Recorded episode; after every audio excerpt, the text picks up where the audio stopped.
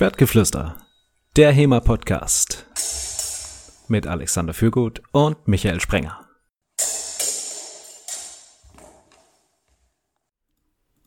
Liebe Hörerinnen, liebe Hörer, es ist Weihnachten und aus diesem Grund haben wir uns etwas ganz Besonderes für Schwertgeflüster überlegt, denn zum einen ziehen wir die Folge vor und veröffentlichen sie schon heute am 24. an einem Donnerstag. Und zum anderen haben wir uns passend zum Weihnachtsfest einen Mann mit weißem Bart in den Podcast geholt. Wir begrüßen heute bei uns den Dimikator Roland Warzecher. Hallo Roland. Hallo Micha, freut mich sehr hier zu sein. Und natürlich wie immer mit mir Michael Sprenger und Alexander Fürgut. Hallo Alex. Hallo. Roland, das war ja gar nicht so trivial, ein Thema zu finden. Und äh, aus diesem Grund haben wir das auch entsprechend ähm, global gehalten mit der Dimikator. Denn Dimikator ist ja so ein bisschen dein, naja, ich sag mal, dein, dein Lebenswerk, kann man das so sagen? Ähm, das Weiß ich jetzt noch nicht. Ich habe ja hoffentlich noch ein paar Jahre vor mir, aber ähm, es ist auf jeden Fall ein sehr wichtiger und bestimmender Faktor in meinem Leben seit einigen Jahren. Du bist gebürtiger Norddeutscher und ja, das ist ähm, so. Äh, wohnst aktuell in, in Mecklenburg. Wir haben aber gelernt, dass du auch Teile, große Teile deines Lebens in Süddeutschland verbracht hast. Wie kam es dazu? Ähm, das lag an meiner Mutter, die wollte aus Norddeutschland, wo ich geboren worden bin, wieder zurück in den Süden zu ihrer Familie. Und dann bin ich im zarten Alter von 14 Jahren mit meinem Bruder zusammen entführt worden in die schwäbische Provinz und ähm, musste mich dann dort als Fischkopf titulieren lassen. Aber da war ich dann quasi im wahrsten Sinne des, des Wortes eingenordet. und äh, das, was geblieben ist, ist äh, deine Frau und das Fluchen auf Schwäbisch, wenn ich dich richtig verstanden habe. Das hast du richtig verstanden, Junge. ja, ja, das ist tatsächlich so. Also meine Frau äh, habe ich in Stuttgart kennengelernt, wo ich Grafikdesign studiert hatte. Und ähm, ich bin ihr dann gefolgt. Die ist nämlich vor mir Richtung Norden nach Hamburg gezogen, äh, wo sie gearbeitet hatte nach dem Studium. Und äh, ich bin dann quasi der Liebe wegen wieder zurück in den Norden. Und arbeitest jetzt auch in, im Norden noch als hauptsächlich als Grafikdesigner bzw. Illustrator? Genau, ich bin Illustrator und ähm, das mache ich eigentlich seit dem Studium kontinuierlich, freiberuflich und äh, lange Zeit halt in Hamburg. Und jetzt aber mittlerweile auch schon seit 15 Jahren etwas weiter östlich und zwar in Mecklenburg und trainierst aber äh, in Hamburg oder wo ist da dein, dein Trainingsstandort? Ja, das ist nach wie vor Hamburg und zwar ähm, habe ich Ende der 90er Jahre mit ein paar Enthusiasten zusammen äh, Hammerborg gegründet. Das war damals noch ein Verein, in dem so ein paar Wikinger und Normanndarsteller sich ein bisschen, äh, wie soll ich sagen, dilettantisch gehauen haben und über die Jahre wurde es dann halt eben zu einem regulären HEMA-Verein und äh, hab, ich habe äh, regelmäßig dort trainiert.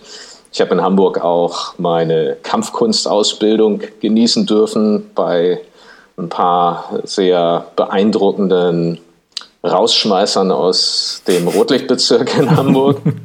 Die wussten also, wovon sie sprachen, beziehungsweise was sie uns gezeigt haben. Den schulde ich auch bis heute noch äh, sehr viel, weil ich da das erste Mal was von Kampfkunstkonzepten gehört habe. Also da war es dann schon so, dass wir nicht nur Techniken gelernt haben, sondern uns wurde immer erklärt, wie das, wie das konzeptionell zusammenhängt. Und das war natürlich ein sehr wertvoller, sehr wertvolles Kapital dann für die Rekonstruktion von historischen Kampfkünsten. Und äh, in Hamburg trainiere ich auch jetzt noch. Ich bin ja schon seit etlichen Jahren nicht mehr bei Hammerborg, sondern habe dann eine kleine Trainingsgruppe gegründet, in der ich dann das umgesetzt habe, was ich immer schon machen wollte oder was ich seit geraumer Zeit machen wollte, und zwar mit äh, Leuten zu trainieren, die auf einem höheren Niveau sind, weil sie einfach schon mehr Erfahrung haben und äh, die halt eben die Begeisterung insbesondere für Schwert und Schild teilen. Und das ist die Mikator. Mhm. Wie oft trainiert ihr da denn eigentlich? Naja, also ähm, das hat sich bei mir jetzt insofern auf einmal die Woche reduziert, weil ich natürlich immer eine Stunde, äh, je nach Verkehr, manchmal auch anderthalb Stunden nach Hamburg reinfahren muss. Aber dafür sind dann die Trainingssessions, wenn nicht gerade Corona ist, äh, dieses Jahr ist natürlich äh, das weitestgehend ausgefallen, sind die Trainingssessions dann immer vier Stunden lang. Also da kann man auch richtig gut was machen. Ansonsten mache ich noch, Entschuldigung, ansonsten äh, trainiere ich natürlich auch relativ viel zu Hause. Ich habe ein großes Büro, also auch wenn es draußen regnet, ist ja genug Platz, um Schwert und Schild zur Hand zu nehmen. Also aktuell, während ich mit euch rede, wenn ich meinen Kopf wende, sehe ich da Schwert und Buckler und zwei Äxte bereit liegen. Also sollte es hier äh, irgendwie langweilig werden, kann ich jederzeit aufstehen und mit den Waffen rumwirbeln. Mit der Gattin oder kann die sich dafür nicht begeistern? Nein, also damit kann sie überhaupt gar nichts anfangen. Also, sie hat tatsächlich ein einziges Mal in ihrem Leben in einer Schildformation gestanden mit einem Speer in der Hand. Sie stand in zweiter Reihe und das war im Rahmen von einem Live-Rollenspiel. Also ja auch eins der ganz vielen Sachen, die ich über die Jahre gemacht habe. Ich habe äh, zusammen allerdings auch mit ihr Live-Rollenspiele für Reenactor organisiert in den 90ern. Die waren super aufwendig, ne? echt cool. Naja, auf jeden Fall äh, hatte sie dann da auch mal mitgespielt, zwei, drei Male und ist dann halt unversehens auch in Kampfhandlungen geraten, beziehungsweise in ein Training. Ähm, wo sich so ein paar Überlebende vorbereiten wollten. Und äh, dann habe ich sie dann gefragt, wie es denn war. Und dann meint sie, oh, voll scheiße. Ich habe da gestanden mit meinem Speer und immer so gestochert und die vor mir waren alle viel größer. Ich habe nichts gesehen und dann habe ich mir noch die Hand geklemmt zwischen den Schilden und da habe ich schon gewusst, das ist nichts für mich. Also nein, sie kann mit Kämpfen gar nichts anfangen. Aber ich denke mal, es ist ein authentischer Erfahrungsbericht. Ich kann mir vorstellen, dass sich viele Leute damals, die äh, im, äh, vor einigen hundert Jahren in dieser Position äh, aus anderen Gründen standen, also nicht zum Zeitvertreib, äh, vielleicht auch so gefühlt haben. Ja, da bin ich mir jetzt aber nicht ganz so sicher, weil ich glaube, äh, wenn jetzt da auf der anderen Seite wirklich Leute mit scharfen Waffen stehen und du hast keine Ahnung, äh, wie du dich effizient zur Wehr setzen kannst, dann wird es wahrscheinlich in die gegenüberliegende Richtung rennen und das ganz schnell. Mhm. Ich habe jetzt kürzlich, ich habe kürzlich äh, was von Goethe gelesen. Äh, da gibt's ein autobiografisches Werk von Goethe und da beschreibt er zum Beispiel unter anderem halt auch seine Jugendzeit und mit welcher Begeisterung er und seine Freunde ihre selbstgemachten äh, Weiden Weidenschwerter weggeworfen haben, als es endlich daran ging, vernünftig fechten zu lernen, weil äh, die Väter gesagt haben, also Jungs, in diesen Zeiten muss auch jeder ehrbare Bürger wissen, wie man mit der Waffe umgeht. Und ähm, das fand ich eigentlich total interessant. Das ist eine Zeit, die ist noch gar nicht so lange her, aber äh, da sind die Leute in oder sind die Kinder aufgewachsen in einer Welt, wo die Eltern gesagt haben, manchmal ist halt der Gesetzeshüter weit weg und man kann in eine Situation geraten, wo man sich mit der Waffe zur Wehr setzen muss. Und da war es dann total klar, dass alle Jungs äh, das dann auch lernen, sobald sie halt 12, 13 Jahre alt sind. Ich finde, das gehört sich auch heute noch, dass man äh, anständig, anständig, fechten lernt. Ich glaube, da kann ich dir überhaupt nicht widersprechen. ähm, bleiben wir aber noch ein bisschen bei Dimikator. Es ist ja äh, kein Verein und keine Schule, sondern eine geschlossene Trainingsgruppe, auch mit einer relativ hohen Einstiegsschwelle. Du hast es vorhin genannt, also du willst schon mit Leuten trainieren, die ein recht hohes Niveau haben. Mhm. Ähm, wie, wie kam das dazu und, und was, was ist der Grund, dass du sagst, ich habe jetzt keinen Vorteil davon, das zu öffnen? Also, äh, denn es war ja von Anfang an geschlossen und ist es auch heute noch, wenn ich dich da richtig verstanden habe. Ähm, nein, nicht ganz. Also es ist äh, offen für jeden, der äh, da entsprechend dazu beitragen kann, so dass alle was von seiner Präsenz haben. Also mhm. ähm, ja, wenn du Top-Bucklerfechter bist, dann komm vorbei und äh, fechte mit uns äh, so viel nur geht. Da ist sowieso jeder willkommen. Also ich kriege ja immer wieder auch mal E-Mails von Leuten, hey, ich bin gerade in Hamburg, ich würde gerne mal vorbeikommen. Und dann sagen wir üblicherweise, ja klar, sehr gerne, dort und dort wird trainiert. Und äh, schauen wir mal, ob es möglich ist, äh, dich zu integrieren. Und bisher haben wir dann für jeden auch noch irgendwie irgendein Programm gemacht. Aber äh, im Fokus steht natürlich dann immer das, was gerade trainiert wird. Und zwar dann halt eben auch auf dem Niveau, auf dem das trainiert wird. Und mhm. ähm, das ist halt einfach so, dass dann, ja, wir können manchmal eine ganze Trainingssession an ein paar Fingerhaltungen rumfeilen. Und das ist dann halt aber auch öde, wenn du noch über deine eigenen äh, Füße stolperst, so wie das jeder von uns irgendwann mal gemacht hat. Ja. Und der Grund, weshalb ich genauso ein Training irgendwann mal, hab, irgendwann mal haben wollte, war halt mein steter Drang nach Perfektion. Also alles, was ich im Zusammenhang mit Schwertern gemacht habe, auch Living History, ging es mir immer darum, ich wollte immer wissen, wie haben die mit diesen Waffen gekämpft? Und ähm, da kommt man dann immer irgendwann mal an einen Punkt, wo man weiß, man braucht irgendwie jemand anders, der, der einem noch mehr zeigt und dann über die Jahre, kennen wir ja alle, wird man immer besser. Und äh, wenn du dann halt äh, wieder mit einem Anfänger zu tun hast, musst du wieder bei Null anfangen und äh, so dreht sich das dann im Kreis. Das ist das Schicksal von ganz vielen Trainern in ganz vielen Vereinen und Clubs, aber man kommt selber nicht mehr voran. Und ja. den Punkt, äh, den erreicht eigentlich jeder Trainer irgendwann mal und äh, je nachdem, was dir wichtig ist, entscheidest, entscheidest du dich dann möglicherweise dafür zu sagen, okay, äh, Schluss damit, ich brauche eine andere Trainingsgruppe oder ich muss mein Training anders äh, organisieren, damit ich selber auch noch vorankomme. Und das war der Grund dafür.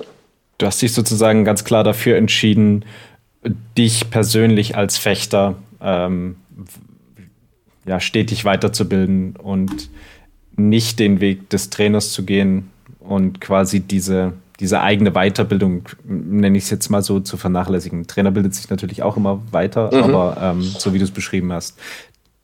Du wolltest ja. sozusagen das Fechten für dich perfektionieren oder den Weg genau. dahin gehen. Genau, das stimmt auf jeden Fall. Ähm, das Trainieren selber macht mir eigentlich auch großen Spaß und ähm, ich glaube, dass ich da auch äh, nicht völlig unbegabt bin. Ähm, es ist nur so, dass wir ja von historischen Kampfkünsten sprechen. Und äh, wenn wir das jetzt mal vergleichen, zum Beispiel mit dem Sportfechten, dann äh, wissen wir eigentlich bis heute noch nicht so genau, was ist denn jetzt wirklich ein richtig guter Fechter. Also bei 1,33 zum Beispiel ist es, ja ist es ja definitiv so, dass es da noch immer keinen Konsens darüber gibt, wie das denn ausgesehen hat und wie die diversen Techniken ausgeführt worden sind. Und äh, so ist eigentlich ein großer Teil allen Tuns immer noch Forschung, Forschung, Forschung und Rekonstruktion. Und ähm, ich weiß nicht, ob, ich, äh, ob wir in meiner Lebenszeit überhaupt noch mal zu dem Punkt kommen, wo wir sagen können, so, jetzt hier Schwert und Buckler ist in trockenen Tüchern, ähm, das und das muss man können und äh, bei dem und dem Stand ist man dann halt eben auch ähm, äh, in der Lage, andere Leute zu trainieren.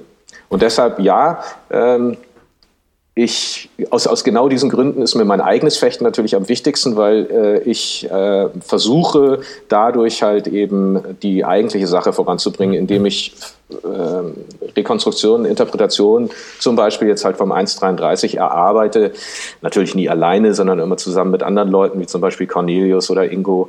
Und ähm, das halte ich dann für wichtiger in dem Moment als ähm, irgendwelchen Leuten zu erklären, wo vorne und hinten ist beim Schwert. Das soll aber nicht despektierlich sein. Das soll nicht despektierlich sein. Ich mache das sogar sehr gerne. Das ist nur halt ausgelagert. Wer das von mir lernen will, die Grundlagen, der kann das jederzeit. Aber das ist dann halt etwas, wo ich sage, ähm, das ist eine Leistung, die erbringe ich gerne. Aber da muss man das halt, ähm, da muss man mich dann halt eben für einen Kurs buchen. Und dann mache ich das auch sehr gerne.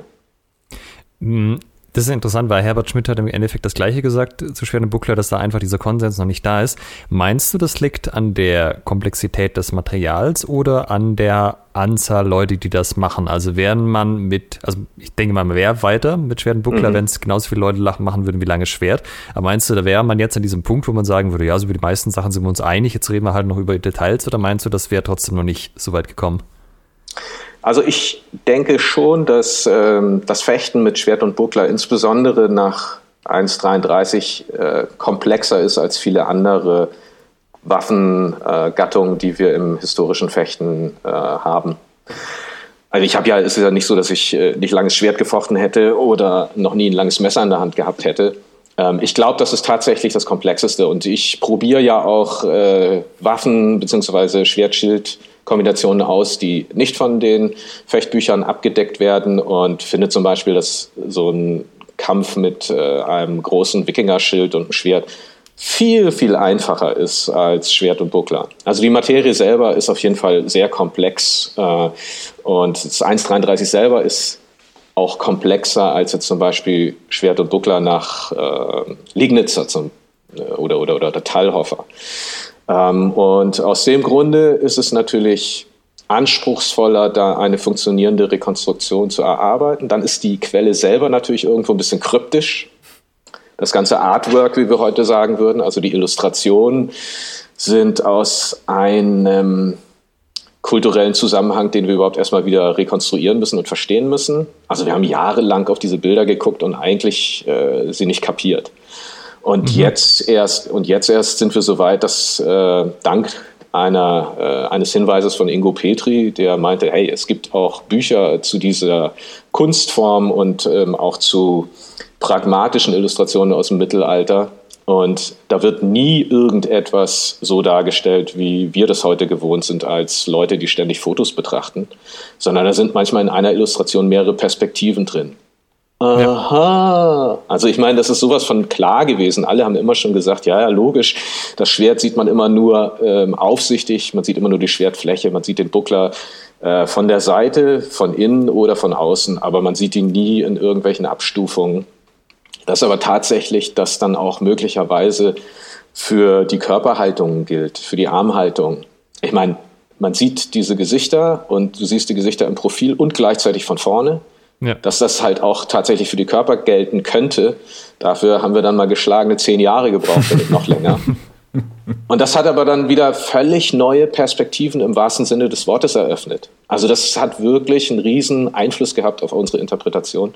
Und ähm, das hat dann äh, bei uns in unserer Gruppe diese Auswirkungen gehabt. Ob das anderswo überhaupt so ist, keine Ahnung. Also natürlich hast du recht, würden viel mehr Leute Schwert und Buckler machen und das halt eben auch mit der gleichen Begeisterung tun, wie wir das tun, ähm, dann bin ich sicher, dass wir da auch schon einen Schritt weiter wären, glaube ich auch.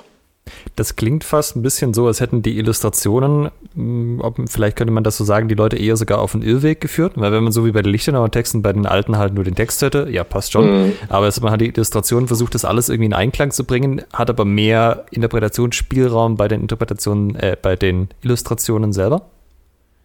Ähm, ich würde sagen, ja. Also, dass äh, die Klingenhaltung oder die Winkelung möglicherweise viel rapiresker sind und deutlich ortlastiger, also langortlastiger, als wir das über viele Jahre gedacht haben, weil wir immer diese nach unten gedrückten Schwerter in den Bildern gesehen haben. Ähm, das ist mit Sicherheit äh, der, ich hätte jetzt beinahe gesagt, den Illustrationen anzulasten, unserem Unverständnis der Illustrationen anzulasten. Ja, ja, auf jeden Fall. Schwert und Schild, kann man ja sagen, ist so ein generelles Lieblingsthema von dir. Ist das, kann man das, oder kann man das so sagen? Unbedingt. Ja, ja, ja auf jeden Fall.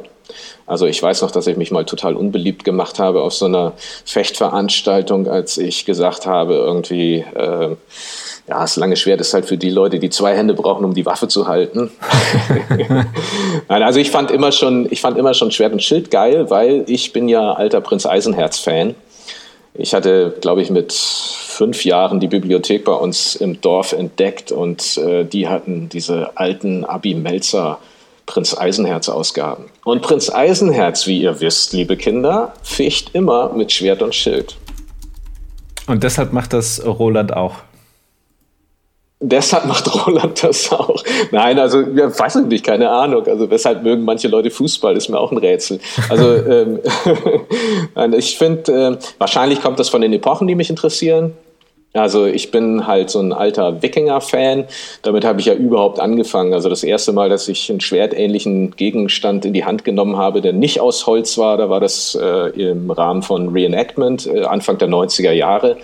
Und äh, da war es natürlich klar, dass äh, wenn Reenactment, dann muss es Wikingerzeit sein und innerhalb des Reenactments äh, muss es was mit Schwert sein. Also ich wäre nie, äh, ich würde nie glücklich werden als Living History Kammschnitzer oder sowas. Das würde ich nie tun. äh, nichts gegen Kammschnitzer. Ich habe einen super tollen Kamm für meine Living History Ausstattung. Aber äh, nur den zu schnitzen, das wäre nicht meins. Also bei mir muss es halt immer das Schwert sein und halt eben auch der Schild. Und zwar wegen meiner Begeisterung für diese Epoche. Du bist ja auch da sehr dran, diese Epoche, ich sag mal, aufzuarbeiten, also zu erforschen, äh, mhm. Artefakte mhm. zu suchen, ähm, Schilde, Schwerter auszugraben, zu vermessen. Ähm, was hast du in diesem. Ich glaube, ausgraben tut Roland es nicht selber.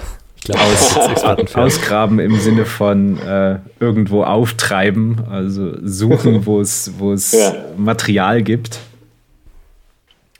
Genau, das ist ein ganz. Ja, ja genau. genau. Was, was hast du da so gemacht in diesem Bereich? Naja, also äh, die Recherche, die hat eigentlich begonnen lange bevor ich überhaupt wusste, dass es Reenactment gibt, geschweige denn HEMA.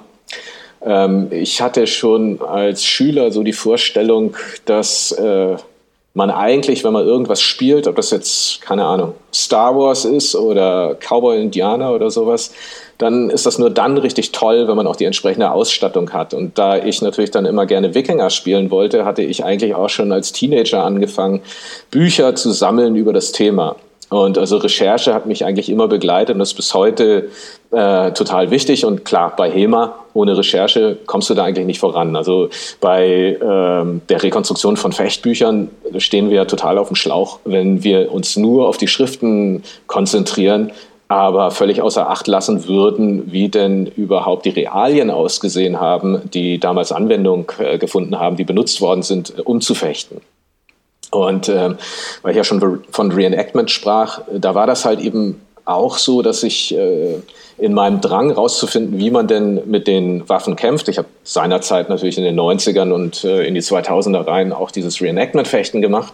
Aber da ist mir dann halt irgendwann mal aufgefallen, dass diese Waffen viel zu lange Griffe haben und äh, viel kürzere Klingen als die Originale. Und natürlich waren sie halt eben auch stumpf ein echtes Schwert ist halt eigentlich nicht stumpf. Also das, äh, die Definition eines Schwertes ist natürlich, dass es halt scharfe Schneiden hat. Und äh, da wurde mir dann halt klar, okay, Recherche muss man halt auch ausdehnen und äh, dann sich äh, idealerweise mal so ein Original angucken. Und das mit den Originalen wurde halt durch HEMA, also durch die Beschäftigung mit äh, Kampfsystemen, die tatsächlich irgendwann mal existiert haben, also die spätmittelalterlichen Kampfsysteme wie zum Beispiel im 133 gezeigt, wurde das natürlich dann äh, vordringlicher, mal rauszufinden, wie ein solches Schwert tatsächlich sich angefühlt hat, wie die Proportionen waren und vor allen Dingen die ganzen Abmaßungen. Die Bücher, die uns zur Verfügung stehen, sind da ja ähm, meistens leider nicht so aussagekräftig und Fotos von Schwertern sind auch ziemlich nutzlos, weil es gibt kaum irgendwie äh, ein Objekt, das so schwer zu fotografieren ist wie ein Schwert. Es gibt kein, es gibt kein, es gibt eigentlich kein ähm, Schwertfoto, das das Schwert wirklich so zeigt, wie es aussieht, weil durchs Foto es immer verzerrt wird. Naja, und ähm, äh, da ich natürlich auch die perfekten Trainingsutensilien ähm, haben wollte, also auch den perfekten Schwertsimulator für äh, das Fechten beim Training, äh, muss ich natürlich dann irgendwann mal in diese Sammlungen gehen. Und ähm, ja, das hat begonnen, glaube irgendwann 2000 oder so, oder so war ich das erste Mal in so einer Waffensammlung. Und äh, das mache ich jetzt regelmäßig. Für äh, ein Buch, das ich schon seit Jahr und Tag in Planung habe, würde ich gerne die Waffen für die jeweiligen äh, Systeme wenigstens exemplarisch mal vorstellen mit allen Maßen. Und natürlich würden dann für Schwert und Schild auch Schilde dazugehören. Und äh, so nimmt natürlich der Besuch von Sammlungen sehr viel Zeit in Anspruch. Und äh, ja, das ist ein äh, großer Teil meiner Freizeitbeschäftigung, hätte ich beinahe gesagt, aber ist ja eigentlich auch schon teilprofessionalisiert in gewisser Weise. Ich wollte gerade sagen, die Übergänge von Freizeit zu, ich nenne es jetzt mal Berufsleben, sind ja recht fließend mhm. dann bei dir. Mittlerweile. Aber, aber lass, lass das eins nach dem anderen machen, glaube ich. Wir haben jetzt auch schon wieder viele Punkte, wo man anknüpfen könnte, ähm, weil du gerade dein Buch erwähnt hast. Was ist das mhm. für ein Buch? Hat das einen Titel und wann können wir damit rechnen? Also ähm, tatsächlich das Einzige, was gleich geblieben ist in den Jahren, in denen ich daran arbeite, ich weiß nicht, weil ich äh, den Plan gefasst habe, wahrscheinlich irgendwie so vor fünf, sechs Jahren oder so. Ähm, der Titel ist eigentlich immer gleich geblieben, The Book of Sword and Shield. Ähm, was dieses Book of Sword and Shield dann tatsächlich ist, das hat sich über die Jahre geändert. Es sollte aber, und bis heute ist das auch so, das Buch sein, das ich nirgends bekommen habe. Und ähm, das, was ich aus so einem Buch lernen will oder was ich von so einem Buch äh, an Informationen erwarte, das hat sich jetzt über die Jahre insofern geändert, als ich halt meine, ähm, wie soll ich das sagen, meine Einstellung oder beziehungsweise mein Angang äh, zum Fechten etwas verändert hat und das Fechten selber sich verändert hat und äh, was ich mit dem Fechten im Einzelnen machen will. Und deshalb, und ich habe halt eben auch tierisch viel gelernt über die Jahre. Und äh, deshalb hat sich der Inhalt des Buches geändert. Aber idealerweise wäre es das Buch, das du zur Hand nimmst, wenn du wissen willst, wie Schwerter und äh, Schilde ausgesehen haben zwischen 800 und 1100. Das wäre der erste Band. Wenn das toll läuft und ich dann noch Lust habe, würde ich das auch fortsetzen. Also mich interessieren natürlich auch Schwerter und Schilde nach 1100, wie ihr gut wisst. Das 133 ist ja 14. Jahrhundert. Und ähm, diese Waffen und Schilde würden darin vorgestellt werden, also die Originale, die es noch gibt. Äh, bei Schwertern sind das natürlich Tausende, da kann man nur exemplarisch ein paar raussuchen. Aber halt bei den Schilden sind es ja nicht mehr so viele. Und dann würde ich allerdings auch, ähm, da ich ja Illustrator bin und Fechter, gerne auch ein paar Zeichnungen machen und ein paar Erklärungen, wie man möglicherweise damit, äh, wie man möglicherweise damit gekämpft hat. Ich würde kein Martial Arts Buch machen wollen, also das würde ich auch gerne machen, aber das wäre wieder ein anderes Projekt, äh, sondern halt eher so ein äh, großes Kompendium, wo du dich orientieren kannst und wo du dann halt aber auch so eine Schilde nachbauen kannst für dein Training, weil du dann weißt, woraus sie gemacht worden sind, äh, was sie gewogen haben und idealerweise habe ich so, so ein Schild dann auch schon mal gebaut und kann dir dann sagen, wie man den vielleicht mit Riemen versieht und wie der dann vielleicht auch funktionieren könnte. Und Erscheinungsdatum, gibt es da einen Plan für oder steht das noch komplett in den Sternen? Ähm, wenn wir CO2-frei sind. Nein, ich habe keine Ahnung. Also, äh, also das Schöne ist ja, so Podcasts sind ja langfristige Projekte. Das ist ja nicht so, dass wir jetzt den Podcast rausbringen an Weihnachten 2020 und dann hört ihr danach nie wieder jemand an. Das heißt, falls ihr diesen Podcast hier hört, zum Beispiel Weihnachten vielleicht 2025 oder so, so ein paar Wochen vorher und ihr sucht noch ein gutes Geschenk, könnt ihr mal gucken, ob das Buch äh, The Book of Sword and Shield inzwischen erschienen ist von Roland. Ja. Danke für die Werbung, großartig, finde ich super. Nein, also ich ähm, äh, hatte natürlich irgendwann mal sehr ambitionierte Pläne, wann es rauskommt, aber dieses Buch selber ist natürlich irgendwie wie so ein wie der Teig für so einen Heavy-Zupf. Also du knetest das und es geht halt irgendwann geht das alles auf. Und äh, ich habe auch durch die Arbeit natürlich Möglichkeiten bekommen, die ich vorher gar nicht hatte. Also mittlerweile ist es so, dass ich Einladungen von Museen habe, die mir gesagt haben, hey Mensch, hast du das denn schon mal publiziert? Das musst du unbedingt machen. Komm doch mal zu uns, wir haben auch tolle Wikinger-Schwerter. Und davon ah, das wäre wär meine nächste Frage gewesen, wie du die, die überhaupt initial davon überzeugt hast, dass sie dich das Zeugs vermessen lassen und so. Ja, das ist allerdings eine gute Frage, äh, die höre ich auch des Öfteren. Ähm, ich habe eigentlich in den Sammlungen anfangs einfach angerufen ich habe dann gesagt, äh, dass ich mich dafür interessiere für die Artefakte und äh, habe dann auch meinen Hintergrund ein bisschen erklärt und habe mich bemüht, nicht zu nerdig zu klingen. ähm, aber wir reden jetzt hier von der Zeit von vor, weiß nicht, 15, 20 Jahren oder so. Also ich weiß mittlerweile von den Archäologen und den Sammlungsleitern selber, dass es heute nicht mehr ganz so einfach ist, gerade weil das Interesse so groß geworden ist. Aber ja, ich habe da ursprünglich einfach angerufen. Also das allererste Mal war in Zürich. Da war ich im äh, Musée Suisse im äh, Schweizer Nationalmuseum und war total enttäuscht, dass da überhaupt keine Sempach-Schwerter in der Ausstellung waren. Zu dem Zeitpunkt hatten mich die besonders interessiert. Und äh, dann hatte man mir an der Kasse gesagt, ja, gehen Sie doch mal in die Unibibliothek, die ist hier direkt angeschlossen. Bin ich dahin gegangen und dann hat mir die ne eine nette Dame hinter dem Tresen dann auch äh, Literatur rausgesucht zu Sempach-Schwertern und meinte dann, aber der Herr Dr. Sen, der weiß noch viel mehr darüber. Ja, wer ist denn der Herr Dr. Sen? Ja, das ist der Sammlungsleiter. Sag ich, aha, mhm. äh, äh, kann man da mal rein in die Sammlung? Ach, da müssen Sie ihn selber anrufen. Und dann hat sie mir seine Visitenkarte gegeben, dann habe ich ihn angerufen und dann war da äh, netter äh, Herr mit natürlich Schweizer Akzent am Apparat und der sagte, ja, selbstverständlich, äh, passt, passt es Ihnen morgen? Und sage ich, oh, ja, okay. Und so bin ich dann das erste Mal in das Magazin des Musée Swiss gekommen. Ja, das ist ja geil, weil ich hätte gedacht, das läuft eher so ein, ja, wo haben sie denn ihren Doktor gemacht? Ach, sie haben keinen. Was haben sie studiert? Äh, Grafikdesign? Ah, tut mir leid, aber da können wir jetzt irgendwie nichts machen. Aber das ist ja dann äh, bisher sozusagen mit offenen Armen aufgenommen worden. Ja, das ist manchmal so. Also dazu muss man wirklich wissen, dass die verschiedenen Sammlungen und die Museen so unterschiedlich ähm, auf Interessenten reagieren, wie äh, es halt eben Leute gibt, die in solchen Institutionen sitzen. Also das ist wirklich total typabhängig. Beispielsweise, mhm. beispielsweise äh, Marburg, äh, wo das war damals Cornelius, der das Wunder geschafft hat, dort einen Termin zu organisieren, dass Ingo Petri, der ist Archäologe, Cornelius, äh, der auch Akademiker ist, Arabist, äh, und ich dann die Möglichkeit hatten, die berühmten hochmittelalterlichen Schilde im Marburger Universitätsmuseum anzusehen, der also da diesen Termin vereinbart hat. Das war richtig harte Arbeit. Und die mhm haben uns eigentlich auch nur reingelassen, weil sie zufällig gerade dabei waren, die Vitrinen zu erneuern und den ganzen Plunder ohnehin da rausräumen mussten.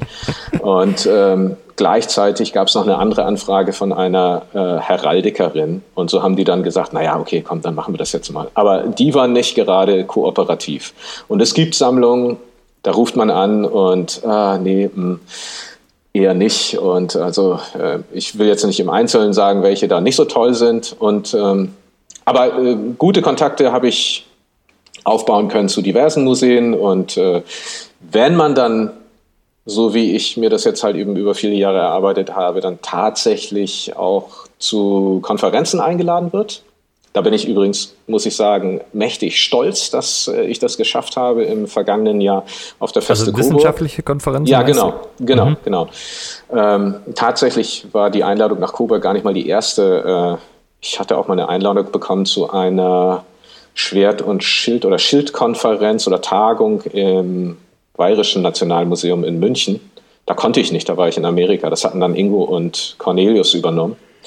Naja, aber wenn du dann halt mal auf so eine Tagung kommst, wie dann zum Beispiel halt eben im letzten Jahr auch auf der Feste Coburg, äh, dann ist natürlich so, dann äh, bist du als äh, jemand, der dort vorträgt, ähm, auch schon anders angesehen und dann kommen die Leute auch ganz anders auf dich zu. Ich denke mal, das hilft natürlich in dem Moment.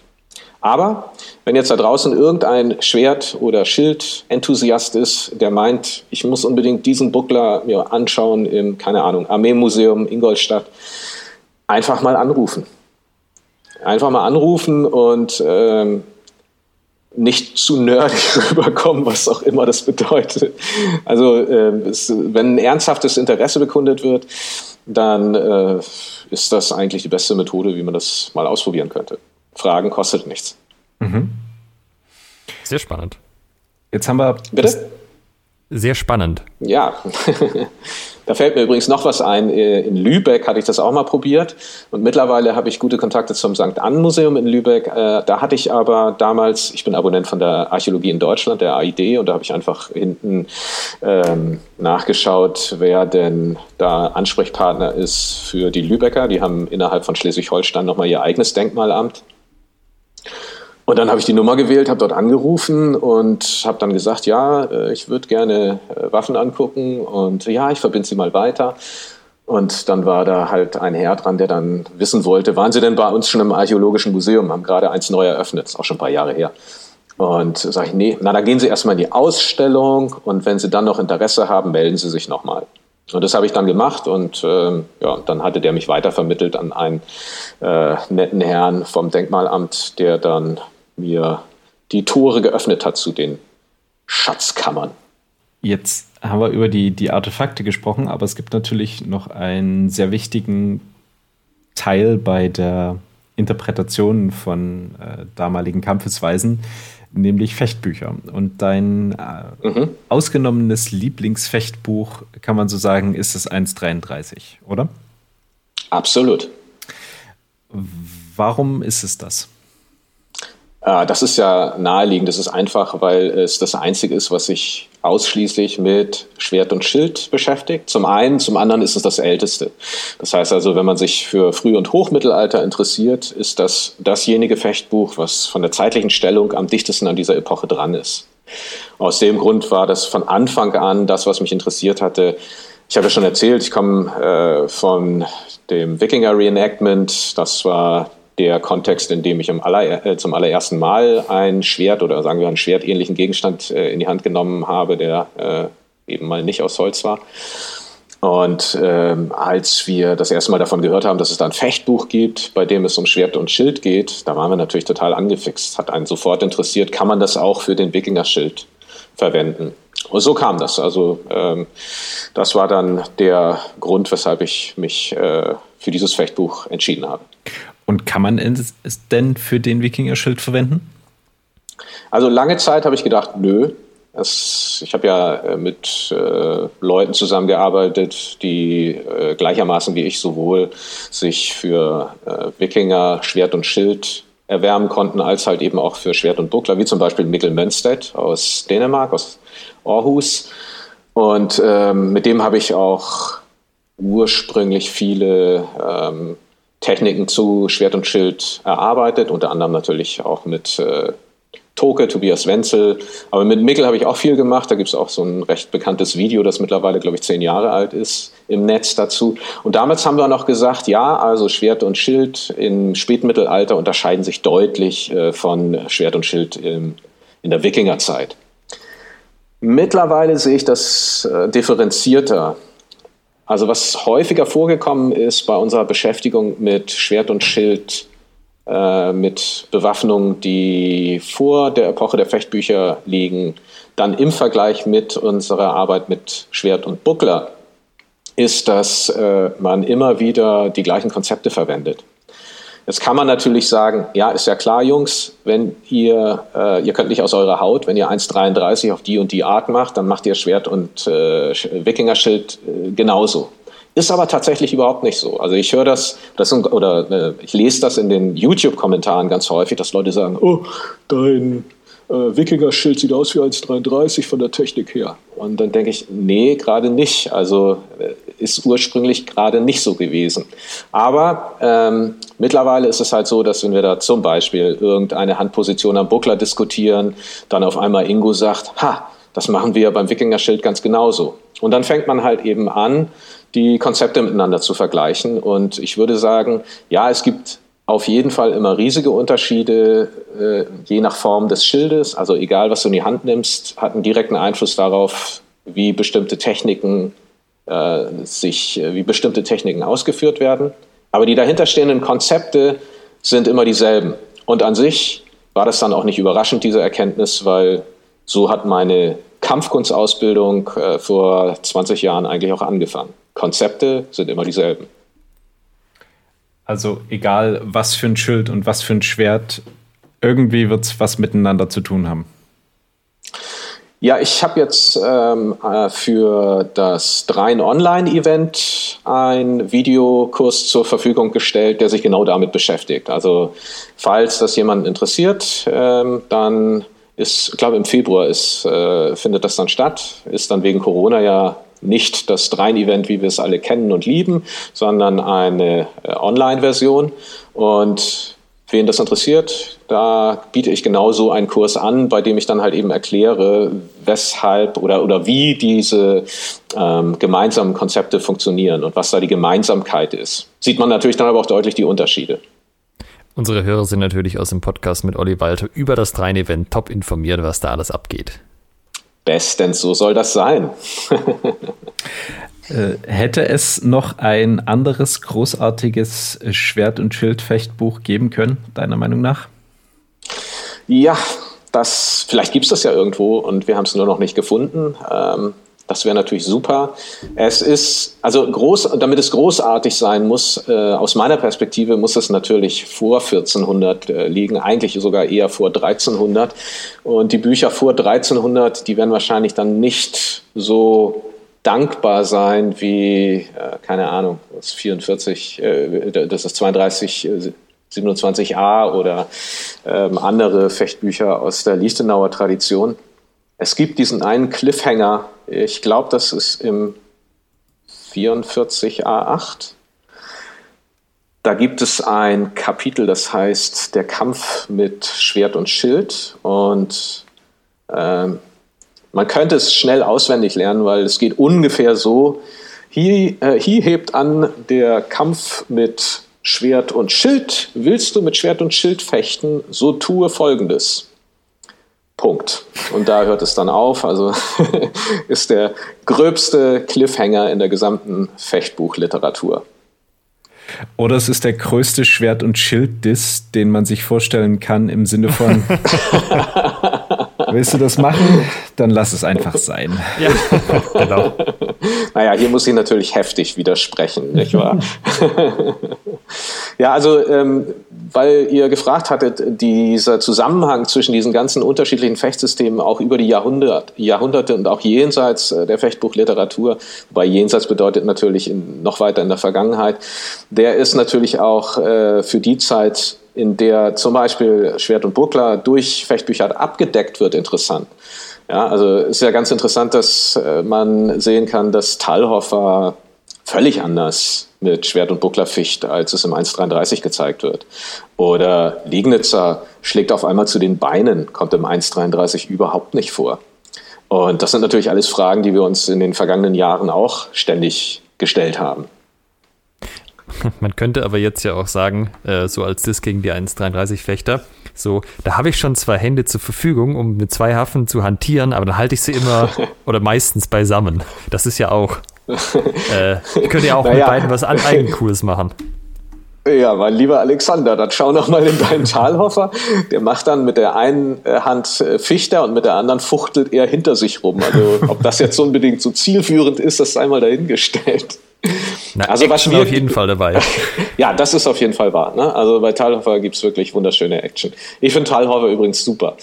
Ähm, also der Grund für diese Unterschiede in den Systemen liegt wahrscheinlich tatsächlich so in äh, militärischen Entwicklungen und in Waffenentwicklung. Und äh, unsere derzeitige Meinung ist, der Grund, weshalb im 1.33 das so anders aussieht als jetzt in den späteren Quellen, liegt einfach daran, dass sich der Fokus der Waffen auch jenseits des Duells verschoben hat. Also 1.33 wurde verfasst in einer Zeit, in der auch im militärischen Zusammenhang Schwert und Schild absolut üblich war. Wenn wir dann in die 1450er Jahre oder später gucken, dann ist das einfach nicht mehr so. Also da hat sich das schon ganz stark geändert. Und es kommen ganz viele neue Kontexte hinzu, in denen Schwerter verwendet werden. Ähm, das war im Hochmittelalter noch deutlich elitärer, als es dann im Spätmittelalter war. Und die Hauptwaffe der späten Fechtbücher ist ja unbedingt das lange Schwert. Also man lernt dann von der Klinge her, du arbeitest zuerst mit dem Schwert oder mit dem langen Messer und dann kommt halt eben der Dolch dazu oder der Buckler oder sonst irgendwas. 150 Jahre davor war Kampf ohne ein Schild eigentlich gar nicht vorstellbar. Da war der Schild einfach total wichtig und das äh, wenn man dann noch weiter zurückschaut und äh, die Dimensionen dieser Schilde anguckt, wie groß die waren, dann ist natürlich klar, dass äh, man um 1320 bis 1350 Bucklerfechten eher auf die Tradition stützt, die es bis dato gegeben hat. Heißt das für dich dann I33 ist da, vertritt das die Prinzipien dieses Bucklerfechtens der Seite oder haben die Techniken selber und der Inhalt davon selbst auch noch Anwendung einem militärischen Bereich? Wie siehst du das?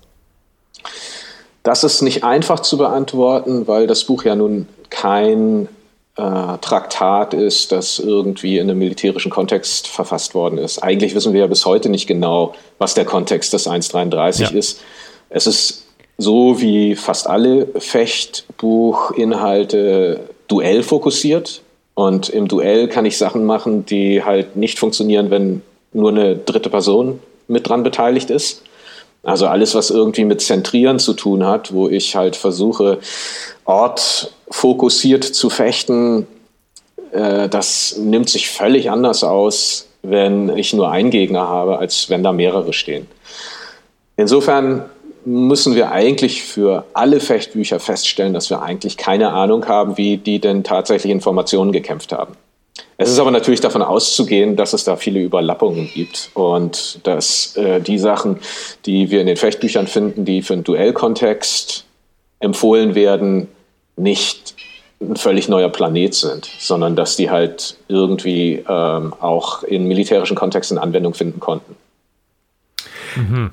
Wie ist es denn jetzt, äh, wenn wir jetzt hier mal den nächsten Experten zum 1.33 da haben? Was ist deine Meinung, weswegen es keine Angriffe zu den Beinen gibt? Das ist eigentlich relativ leicht zu erklären. Und zwar gibt es ja bei Lichtenauer das Prinzip des Überlaufens. Und äh, das beruht ja darauf, dass man auf Schulterhöhe seine maximale Reichweite hat. Das heißt also, sobald ich die Beine angreife, muss ich meinen Arm absenken, damit ist die Waffe nicht mehr auf Schulterhöhe und ich verliere durch dieses Absenken Reichweite. Das heißt also, ich müsste eigentlich dichter an den Gegner heran, um ihn den, an den Beinen zu treffen. Äh, und das ist natürlich dann wieder ein zusätzliches Tempo, zusätzliche Reichweite. Das ist also ein Nachteil. Aus dem Grund gibt es im 1.33 überhaupt keine Angriffe zu den Beinen. Außerdem sehen wir dort diese ganz typische Haltung, bei der man relativ äh, weit unten sitzt, möchte man fast sagen. Eine Haltung, eine äh, Positur, die man auch durchgehend in den hochmittelalterlichen Miniaturen sehen kann. Und wenn man das macht, dann äh, schiebt man zwar einerseits die Hände nach vorne, aber andererseits werden dem Gegner die unteren Blößen komplett entzogen. Und äh, wer dazu den Beinen schlägt, ist selber schuld. Also da kommt man einfach nicht an. Also auch in Folgeaktionen nicht, wenn man sich in den Gegner irgendwie hineingearbeitet hat und dann eben, ich sag mal, sich eine untere Blöße ergeben hat, zu der man jetzt freischlagen könnte. Ja, gute Frage. Das ist ja genau das, was Liegnitzer macht und weshalb es bei Liegnitzer dann die Hiebe zu den Beinen gibt. Aber da scheint es dann so zu sein, dass äh, im 1.33 das keine Berücksichtigung findet, weil man vorher ja bereits als derjenige, der dann schlussendlich diesen Beintreffer kassiert, einen Fehler begangen haben muss. Also eigentlich darf der Gegner so dicht gar nicht rankommen können. Bei Liegnitzer ist das anders aufgebaut. Der macht ja man kann schon fast sagen, so eine Art Overkill-Technik. äh, naja, er, er, beschreibt ja, er beschreibt ja genau das, was du gerade äh, gesagt hattest, wie man sich in den Gegner reinarbeitet. Dann wendest du hier hin, wendest du dahin. Und dann steht da immer, stich ihm zum Maul, stich ihm zum Gesicht und äh, dann schlag ihm zum Bein. Und ich nehme halt mal an, äh, wenn diese Aktionen mit dem Winden halt noch nicht gefruchtet haben, dann kann man ihn halt mit seinem Buckler, den man äh, entsprechend benutzt, um seine Waffen hochzudrücken, äh, zum Beinschlagen, weil man sich schon so reingearbeitet hat. Aber im 1,33 ist so ein Fauxpas nicht vorgesehen. Mhm. Es sind zu schnöselige, elitäre Fechter äh, auf dem Campus. Der äh, Autor ist ja offensichtlich auch mit einem guten elitären Bewusstsein gesegnet. Er spricht ja auch immer wieder mal von den gewöhnlichen Fechtern und seine Discipuli, seine Schüler, die gehören natürlich nicht dazu. Die machen nur den richtig coolen Scheiß. Ja, Kampfkunst das ist auch schon so alt wie die Kampfkunst selbst. absolut. Die anderen haben absolut. alle nichts drauf. Ja, ja. Ich freue mich auch immer zum, wieder. Ja? Es gibt ja aber zum Beispiel keinen Schlag mit einem, mit einem Buckler zum Beispiel ins Gesicht vom anderen oder solche Späße, oder? Es gibt nur dieses Buckler, die Hände des anderen festsetzen, aber kein Offensiv zum Gesicht einsetzen. Im 1,33 nein. Ja. Also äh, es gibt dann so ein paar Quellen aus dem 16. Jahrhundert, da sieht man solche Sachen. Aber da bin ich nicht so richtig firm. Das ist nicht wirklich meine Epoche. Aber ähm, die Buckler-Sachen, die man zum Beispiel bei Paulus Hector Meyer sieht, das ist ja dann bereits schon Interpretation älterer Quellen. Und ja. äh, da würde ich mich da nicht unbedingt drauf stützen wollen. Aber nein, also so ein Schlag zum Gesicht mit dem Buckler, Gut, haben wir alles in den dunklen 2000er Jahren auch gemacht, als wir es noch nicht besser wussten und von Tempi und vernünftiger Mensur keine Ahnung hatten, geschweige denn eine Beinarbeit hervorgebracht hätten, die uns äh, ähm, ermöglicht, sowas zu vermeiden. Aber Bucklerschlag ist ja quasi ein Faustschlag. Also wieso sollte ich jemanden mit, dem, mit der Faust ins Gesicht schlagen, wenn ich eine schöne lange Klinge habe? Sowas mhm. passiert nur in Filmen. Auch nicht, wenn die Klinge jetzt irgendwie gebunden ist und mein Buckler wäre aber noch frei. So einmal kurz mitgeben, damit die, Binde, äh, die Bindung lösen? Also es gibt ja Ringstücke im 1,33 mhm. und ähm, dabei findet auch häufig so ein 180-Grad-Turn statt, während man jetzt zum Beispiel mit seinem Buckler die gegnerischen Arme übergreift. Und da kannst du, wenn der andere eine Fechtmaske hat, ihm auch gut nebenbei noch äh, während des Übergreifens eine mit dem Buckler mitgeben. Also das ist auch aus Versehen schon häufiger passiert und mhm. tut echt weh. ist dann aber der Bucklerrand. ja.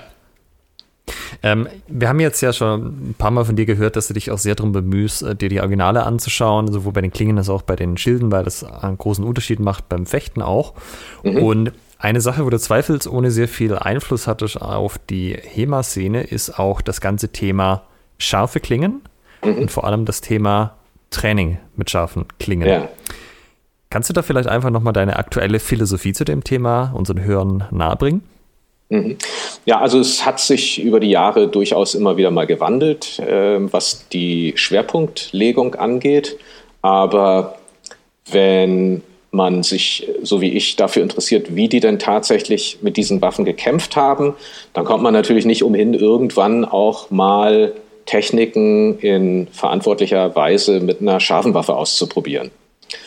Die Untersuchung von Originalwaffen bringt natürlich viel, aber wenn man dann nie eine scharfe Replik in der Hand hat, dann äh, ist es irgendwo auch eingeschränkt, was die eigenen Erfahrungswerte angeht. Und ein Schwert ist äh, paar Definitionen scharf und deshalb wollten wir es unbedingt mal ausprobieren. Ist übrigens etwas, was ich auch in meinem Eskrima-Training schon gemacht hatte. Insofern war das für mich jetzt auch nicht so dramatisch neu.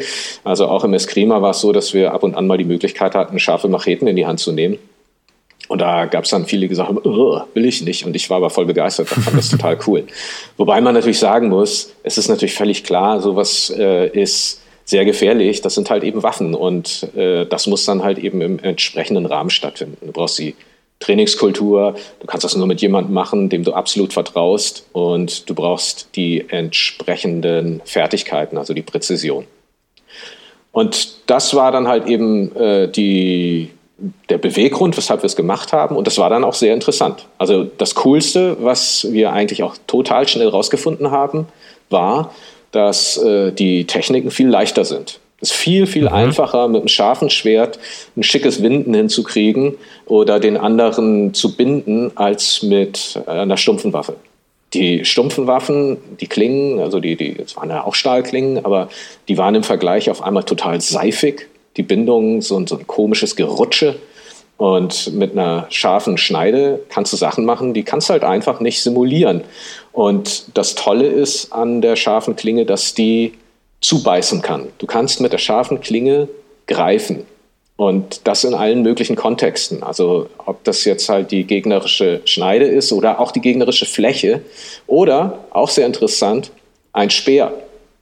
Speerfechten zum Beispiel ist ja auch so eine Sache, insbesondere wenn ein Speermann gegen einen Schildkämpfer antritt oder einen Schwertkämpfer antritt. Es gibt ja auch Darstellungen mhm. aus der Fechtbuch-Ära, ne, wo man äh, ein äh, Typen mit einem Zweihandschwer sieht, der gegen einen Bucklerfechter antritt. Und da war eigentlich immer so die Meinung, sowohl in HEMA-Kreisen als auch in Reenactment-Kreisen, ja, also der Speer, der ist dem Schwert total überlegen und eigentlich ist das Schwert ja so ein schickes, cooles Teil, aber der Speer, der Speer, der Speer, der ist so super toll, weil er so eine Reichweite hat. Und mhm. da haben wir dann das auch mal überprüft mit scharfen Waffen und das war ganz interessant. Also wir haben zuerst, äh, also ich habe mir natürlich auch wieder verantwortlich, äh, verantwortungsbewusste Leute rausgesucht. Äh, Mikkel Mönstedt, den ich vorhin schon mal erwähnt habe, der ist zum Beispiel ein ganz toller Speerkämpfer und bei den Berlin Buckler Bouts hatten wir vor ein paar Jahren dann mal dieses äh, diese Kombination getestet. Ich habe so eine Maske aufgesetzt, einen Brustschutz und habe Schwert und Buckler in die Hand genommen, stumpfes Schwert. Und äh, wir hatten äh, ihm einen stumpfen Speer gegeben. Und dann ging es halt eben darum, dass er sollte versuchen, mich zu erwischen und umgekehrt. Und jeder, der schon mal gegen eine längere Waffe gefochten hat, weiß, äh, das Beste. Bitte? Es ist super ätzend für den mit der kurzen Waffe. Das ist super ätzend. Also die, das Beste ist halt weglaufen. Wenn man jetzt aber rausfinden will, wie man kämpferisch die Sache löst, dann gibt's äh, taktisch nur eine Möglichkeit. Der, der die kürzere Waffe hat, muss sichern und rein, rein, rein, rein, rein, damit er in seine Fechtdistanz kommt. Und der, der die längere Waffe hat, der muss immer zurück und den Abstand wahren, damit er seine längere Reichweite ausspielen kann. Ah, und so ging dann halt das Spiel. Äh, ich binde den Speer runter, bums, schon ist er wieder unter meiner Waffe durchrotiert und in meiner Maske. Und so ging das dann die ganze Zeit. Ich glaube, ich bin von zehn Kämpfen bin ich zweimal reingekommen. Ähm, aber schlussendlich stand es dann so 8 zu 10 äh, vom Verhältnis her für den Speerkämpfer weil es einfach total schwer ist, so einen Speer zu binden. Denn der Speerkämpfer hat so einen langen Hebel, der kann ganz kleine Bewegungen machen und rotiert einfach aus jeder Bindung raus und punk, schon steckt 8, 8 die Spitze 10 ist aber noch besser, als ich gedacht hätte. Bitte? 8 zu 10 ist besser, als ich gedacht hätte. Äh, ja, ähm, 8 zu 10, aber doch, ich glaube, so war das ungefähr. Okay. Ja. Und ähm, naja, dann habe ich ein scharfes Schwert in die Hand genommen und es war natürlich klar, dass ich das nur äh, für die Bindung und so nutze. Ne? Also Mickel hatte nach wie vor keine Maske auf dem Kopf. Also es ging nicht darum, Mickel zu treffen, sondern es ging halt äh, darum, überhaupt erstmal reinzukommen. Und in dem Moment, wo man den Speerkämpfer komplett gebunden hat, ähm, das heißt also nicht nur die Klinge auf dem Speer hat, sondern halt dann auch den Schild drauf, dann hat man halt freie Bahn und dann kann man halt zum Schwertkämpfer schlagen. Macht jeder so, der mit Schwert und Schild gegen einen Speer vorgeht. Und auf einmal war jetzt aber mit dem scharfen Schwert die Sache total anders. Also es war wirklich total anders. Das Ergebnis hat sich fast umgekehrt. Also es stand dann so 7 zu 3 für den Schwertkämpfer, also für mich auf einmal. Und der Grund dafür ist, dass in dem Moment, wo eine Bindung entsteht zwischen der scharfen Klinge und äh, dem Holz, spürst du genau, was er als nächstes tut. Mhm. Und du fühlst das durch deine Klinge. Und äh, dann ist mir überhaupt erst aufgefallen, dass ich zuvor immer gucken musste, wo der Speer hingeht. Das heißt also, mit dem stumpfen Schwert muss ich immer schauen, was er als nächstes macht. Das bedeutet natürlich, dass ich nie das Ziel fokussieren konnte. Das Ziel war ja der Mann, also äh, der, der, der Gegner. Und das ist ja total wichtig beim Fechten, dass du nie zu den Waffen schaust, sondern halt dort hinschaust, wo du hin willst.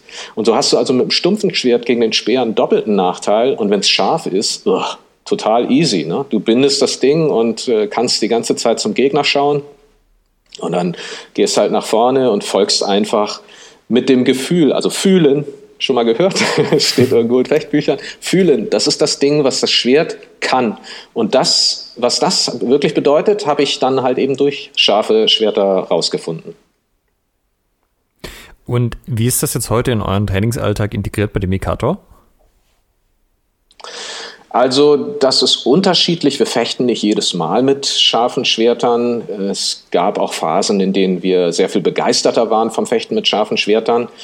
Das ist ja letztendlich nur eine von verschiedenen Kampfsimulationen, die wir haben, wenn wir trainieren wollen. Also äh, jedem Kampfkünstler stehen ja unterschiedliche Simulationen und Sparring-Modi zur Verfügung und je nachdem, worauf der Fokus liegt, machst du halt unterschiedliche, triffst du unterschiedliche Sicherheitsvorkehrungen.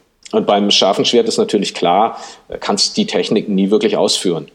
Du kannst nur bestimmte Sachen ausprobieren. Und wir hatten eine Zeit lang gedacht, wow, es ist geil mit den scharfen Schwertern, das hat am allermeisten Spaß gemacht. Dann irgendwann hat sich unsere Interpretation ein wenig verändert. Wir hatten die Bewegungen verkleinert, die Wege der Schwerter innerhalb einer Technik wurden kürzer, alles wurde ortlastiger, langortlastiger. Da ist Cornelius nicht unschuldig dran. Und dann war es halt eben so, dass wir Techniken neu justieren mussten und somit auch neu trainieren mussten. Und da war das dann einfach viel zu gefährlich, das mit scharfen Schwertern zu machen. Was Aber Neues, die, quasi die Präzision, die Kontrolle, die Erfahrungswerte genau, haben. Genau, das geht dann mhm. gar nicht. Also das ist dann viel zu gefährlich. Insbesondere, ja. wenn du von großen Bewegungen zu klein gehst und mehr stichst, dann wird es mega gefährlich. Also es ist super gefährlich, aber ähm, es ist natürlich auch total informativ und bildet einen wirklich weiter, wenn man diese Fechtsysteme erforschen will. Gehst du davon aus, dass I3, äh, das 133 würde damals auch mit scharfen Schwertern trainiert? Ja, ich glaube unbedingt, auf jeden Fall. Also Trainingswaffen, die speziell als Trainingswaffen hergestellt worden sind aus Stahl, kennen wir ja eigentlich erst so, na, Also die Originale ab 1500 und in Fechtbüchern mhm. werden sie ein bisschen früher dargestellt. Davor ist mir eigentlich nichts bekannt. Ich glaube, davor war das so wie bei Goethe, ne? Holzstöcke und dann irgendwann die Waffen in die Hand. Wobei ich bei Goethe nicht weiß, ob er mit scharfen Waffen gekämpft hat. Das ist ja dann, äh, zu der Zeit gab es ja dann auch Trainingswaffen. Aber wenn man jetzt mal zum Beispiel an, nehmen wir mal wieder das Frühmittelalter denken, da war Stahl einfach so unglaublich wertvoll. Die werden keine stumpfen Schwerter gemacht haben, um sich damit zu hauen. Die werden aber auch gewusst haben, dass das halt nicht so wahnsinnig viel bringt, weil du halt viele Sachen da gar nicht ausprobieren kannst. Und ja. Kann man aber auch denken, dass sie dann nicht unbedingt ihre scharfen Schwerter zum Training genommen haben, aus dem gleichen Grund, weil es ja so wertvoll war, dass ist ja, ja auch ist, was, wo mhm, man aufpassen ist, muss. Genau, genau. Das ist ja auch ein Argument, das ich auch immer wieder höre, dass ähm, möglicherweise es halt immer Trainingswaffen gegeben hat, damit man die wertvollen Schwerter nicht beschädigt. Tatsächlich ist es aber so, äh, wenn man regelmäßig mit scharfen Waffen ficht, dann passiert an den Schneiden eigentlich relativ wenig. Jetzt gibt es Leute, die sagen, ja, das liegt daran, weil ihr nie richtig zuhaut, aber eigentlich ist das Gegenteil der Fall. Also man wird präziser durch die Benutzung von scharfen Waffen und äh, in dem Maße, in dem deine Präzision steigt, äh, in dem Maße steigt eigentlich auch äh, oder sinkt die Chance, dass du ein Schneiden überhaupt beschädigst. Also mhm. wir haben früher viel mehr Klingenbeschädigungen gehabt, als wir schlechter fochten je besser wir fechten, desto weniger passiert da und du musst es dann halt immer wieder mal nachschärfen. Und interessant ist, dass äh, die, die Schliffe, also jeder Schliff verändert ja die Schneide. Also über ein paar Jahre verändert sich der Verlauf deiner Schneide. Und bei einigen von den älteren Schwertern, insbesondere denen mit weicheren Stählen, da kann man heute halt so Einzüge sehen in den Schneiden. Also wenn man sie so in die Perspektive hält und die Schneide lang guckt, dann siehst du an bestimmten Stellen, dass die Schneide nicht mehr gerade ist, sondern so leicht nach innen gewölbt. Und diese Einzüge äh, stimmen halt eben auch mit Originalschwertern überein. Und das, mhm. äh, würde ich sagen, ist natürlich eine Bestätigung, dass wir da nicht nur Unfug treiben, sondern dass die Benutzung der Waffen bei uns äh, durchaus im Rahmen des historisch Möglichen liegt. Mhm. Ich habe jetzt mal eine, eine, wilde Theorie raus zum, zum mhm. äh, 1.33.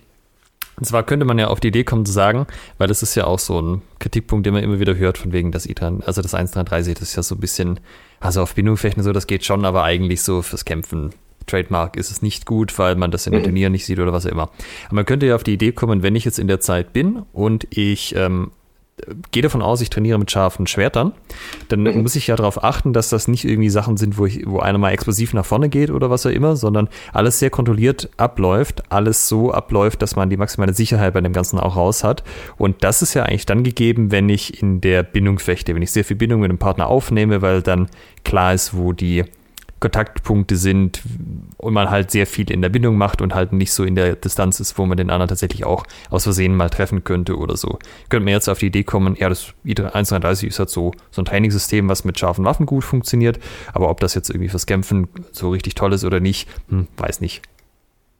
Also wie gesagt, was, wilde Theorie. Ja, ja, ja, okay. Nein, es sind ja auch ein paar ganz interessante Punkte. Aber da muss ich dann erstmal nochmal fragen, was meinst du dann mit Kämpfen? Fürs Kämpfen nicht so gut. Meinst du mit Kämpfen dann äh, in einem modernen HEMA-Kontext im Sparring oder meinst du damit im äh, tatsächlichen ah, ja. historischen Kampf? Also historisch würde ich mir jetzt nicht aus dem Fenster lehnen wollen, wie das ausgesehen hat, weil das ist, das ist mir mhm. zu offen. Es gibt halt so eine Tendenz, dass irgendwie die, die Sachen, die man in modernen Langschwerturnieren zum Beispiel sieht, mit der Schutzausrüstung, okay. mhm. dass die ja. durchaus sehr große Ähnlichkeit haben mit dem, was man in den Quellen sieht. Es gibt vielleicht andere Schwerpunkte, mhm. aber ich würde sagen, äh, wenn ich da irgendwie ein Schielhaus sehe, das könnte ich mir so vorstellen, dass das auch ein quellenkonformer Schielhaus ist. Wohingegen bei den äh, schweren Buckler-Wettkämpfen das zum Beispiel gar nicht so aussieht wie jetzt die mhm. 133 Sachen. Mhm. Das ist so eine äh, wiederholte mhm. okay, Kritik, verstehe. die ich auch immer wieder ja. höre. Ja, ja. Also ähm, dazu kann man mehreres sagen. Zum einen ist es ja tatsächlich so, dass HEMA-Turniere und äh, das Sparring, wie wir es heute sehen, ein eigener Kontext ist. Also mhm. die die Techniken, die dort äh, gut funktionieren, müssen in der Tat nicht notwendigerweise die sein, die gut funktionieren würden, wenn es jetzt tatsächlich um ähm, dein Leib und Leben ginge und die Waffen scharf wären. Übrigens, interessanterweise, weil wir gerade dabei sind, hatte Axel Patterson zu mir mal gesagt vor etlichen Jahren, noch bevor er in Ungnade gefallen war, dass ähm, er genau wisse, dass die Techniken, mit denen er so erfolgreich sei, oder die Taktiken, die er anwendet äh, in Turnieren, mit denen er so erfolgreich sei, nur sehr bedingt was mit wirklichem Fechten zu tun hat. Und äh, mit scharfen Waffen wird man ganz sicher anders fechten. Das fand ich ganz interessant, dass er das damals gesagt hatte. Und das will ich einfach nur mal so im Raum stehen lassen. Ähm, ich glaube, du hast absolut recht, dass in dem Moment, wo die Waffen scharf sind, bewegt man sich anders und verhält man sich anders. Und weil du das vorhin so formuliert hattest, dass man mal da nach vorne, dass da keiner so nach vorne springt, ja, glaube ich auf jeden Fall. Also es springt natürlich keiner nach vorne.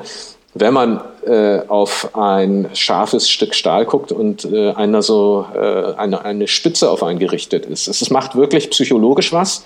Und ähm, ich finde es auch einen wichtigen Bestandteil für das Verständnis der Fechtbücher und auch für das Training eines jeden Fechters, dass man das mal gemacht hat. Einfach mal auf so ein scharfes Stück Stahl gucken, mhm. wenn es der andere in der Hand hat. Und der Grund, weshalb äh, das Bucklerfechten im Turnierkampf so scheiße aussieht, ist, weil es so scheiße ist. das kann ich leider wirklich nicht mit mehr Respekt sagen. Ähm, die, die Fechter, äh, also beim Fechten mit dem kurzen Schwert eine, haben wir eine kürzere Mensur. Das bedeutet, dass schlechte Einschätzung von Tempi und schlechtes Distanzmanagement sehr viel deutlicher zum Tragen kommt, als wenn die Mensur größer ist. Weil natürlich kurze Distanzen viel schneller überbrückt werden als größere. Und da macht tatsächlich schon die Klingenlänge einiges aus. Und ich glaube, dass äh, man wahrscheinlich auch, wenn man mal genau hinschaut, bei vielen Langschwertturnieren, ich habe jetzt schon lange mehr keine angeschaut, aber was mich bisher da immer gestört hatte bei den Sachen, die ich gesehen habe, dass es zwar schon im Abschluss immer wieder mal einen schicken Querhau gab oder äh, irgendwie ein tolles Winden mal funktioniert hat, aber alles, was davor war, hat mich nie so richtig überzeugt. Und ich glaube schon, dass äh, die Techniken mit scharfen Waffen tatsächlich anders funktionieren und äh, knackiger sind. Und dieses Verständnis, das fehlt äh, beim Fechten mit den stumpfen Waffen. Und deshalb äh, sieht man das auch nicht in dem Maße, in dem wir es gerne sähen. Ich glaube nicht, dass es auch einen Langschwerter, nur einen Langschwertfechter gibt, der so richtig ernsthaft dabei ist, der sagen würde, boah, ey, das Maß an Techniken, das wir so sehen und Stücken, das ist richtig super. Also ich finde, da ist noch Luft nach oben. Ah, jetzt ein bisschen über die, bisschen, also sind wir so in die Turnierschäne modern gerutscht. Eigentlich wollte mhm. ich mehr auf das Historische raus. Also ob das ja. vorstellbar wäre, dass das 1.30 gezielt ein System wäre, um eben mit scharfen Waffen trainieren zu können, aber vielleicht nicht unbedingt, um damit dann ähm, das in der Ernstkampfanwendung sozusagen zu verwenden. Ja, das würde ich äh, deutlich bestreiten. Also das mhm. würde ich unbedingt bestreiten. Ich meine, ich teste das ja auch im Sparring. Ich will ja auch ja. wissen, ob die Techniken, die wir ausprobieren, funktionieren. Also insofern ist natürlich äh, sich jetzt irgendjemanden, der äh, mit äh, Schwert und Buckler rumfuchtelt, anzugucken, für mich nur bedingt relevant. Für mich ist es viel interessanter, wie sich der Fechter mit Schwert und Buckler, der direkt vor mir steht, verhält. Und kann ich dann die Techniken, die ich im 1,33 über Jahre erarbeitet habe und mir mühsam antrainiert habe und zugegebenermaßen auch x-mal umtrainiert habe, weil sich die Interpretation geändert hat, kann ich die auch erfolgreich gegen den einsetzen. Und, das würdest du äh, bejahen auf jeden Fall. Naja, ich habe ja, äh, wenn nicht gerade Pandemie ist, alle sechs Monate gute Gelegenheit dazu, weil dann sind Berlin Bucklerbouts und dann wird zwei Tage lang durchgefochten. Und zwar äh, mit allen möglichen Simulatoren und auch mit unterschiedlicher Schutzausrüstung oder auch ohne Schutzausrüstung. Und äh, da ich bin natürlich als Perfektionist nie, zu, nie völlig zufrieden mit dem, was ich mache, aber ähm, ich treffe deutlich häufiger andere als umgekehrt. okay. Äh, bevor wir jetzt gleich zu den Berlin Bucklerbouts kommen, das ist eine sehr schöne Überleitung, würde ich nochmal diesen, äh, das Turnierthema nochmal kurz aufgreifen.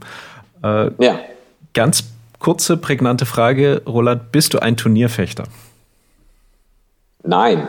Also unbedingtes Nein, wobei ähm, ich auch in Turnieren gefochten habe. Also ich war auch bei der allerersten Turnierveranstaltung, die damals Colin Richards ähm, organisiert hatte. Das, ich weiß gar nicht mehr, wie hießen das, aber von äh, äh, Arts of Mars, Colin Richards. Und ähm, fand das, hielt das für eine großartige Idee, weil ich bin zwar kein Turnierfechter, aber ich liebe Sparring. Also ähm, ich muss fechten, fechten, fechten. Also wenn es geht, dann fechte ich. Und äh, Du sagtest, ihr hattet äh, Leute von Dreinschlag schon im Podcast. Äh, ich weiß noch, dass der Harry Winter damals gesagt hatte, ah, wann immer er in die Halle kommt, um die Leute rauszuschmeißen, da weiß er schon ganz genau, Roland steht noch da und haut sich mit irgendjemandem. und, und das ist mir auch total wichtig. Also die praktische Anwendung, ohne die hätte ich eigentlich keine Lust, das zu machen. Ich will auf jeden Fall brillieren. Ich kann mir eigentlich auch kaum vorstellen, dass es einen Fechter gibt, der gerne verliert.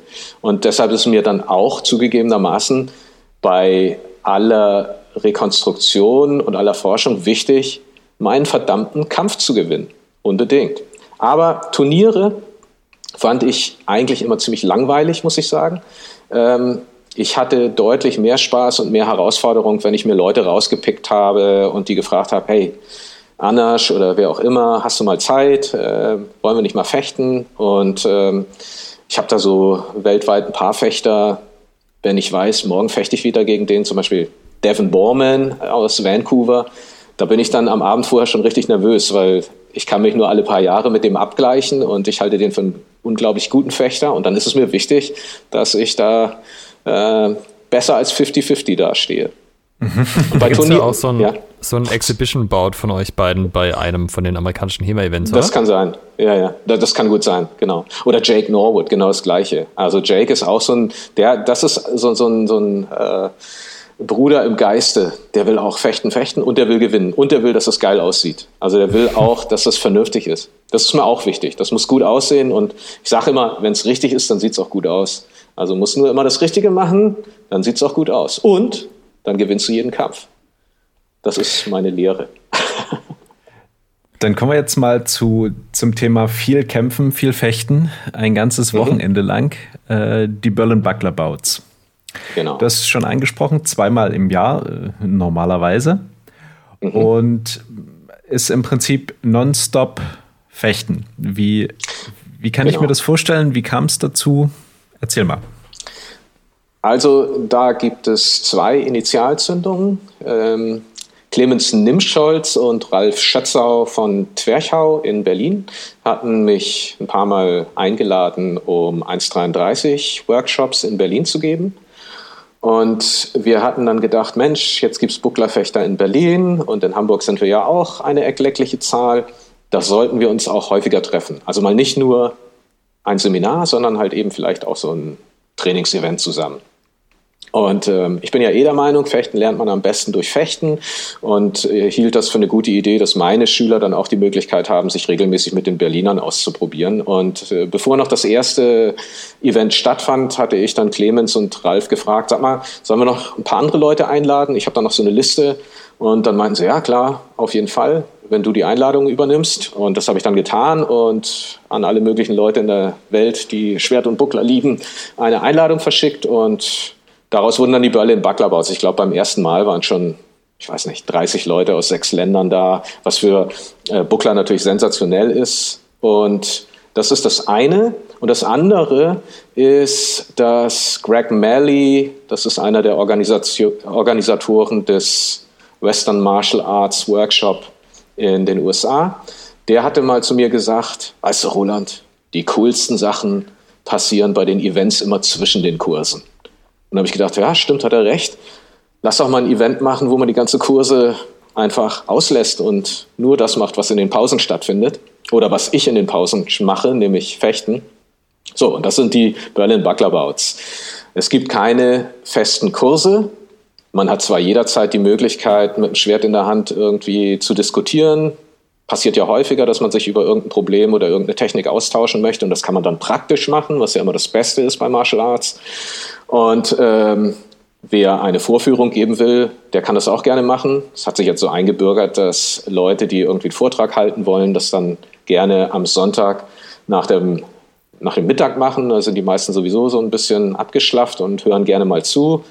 Und ja, ansonsten wird gefochten und zwar nonstop. Wir machen dann eine kleine Einführung, halbe Stunde erklären wir die Formalien und äh, die ersten zwei Stunden bis 12 Uhr muss es auch alles mit Maske und in Zeitlupe sein.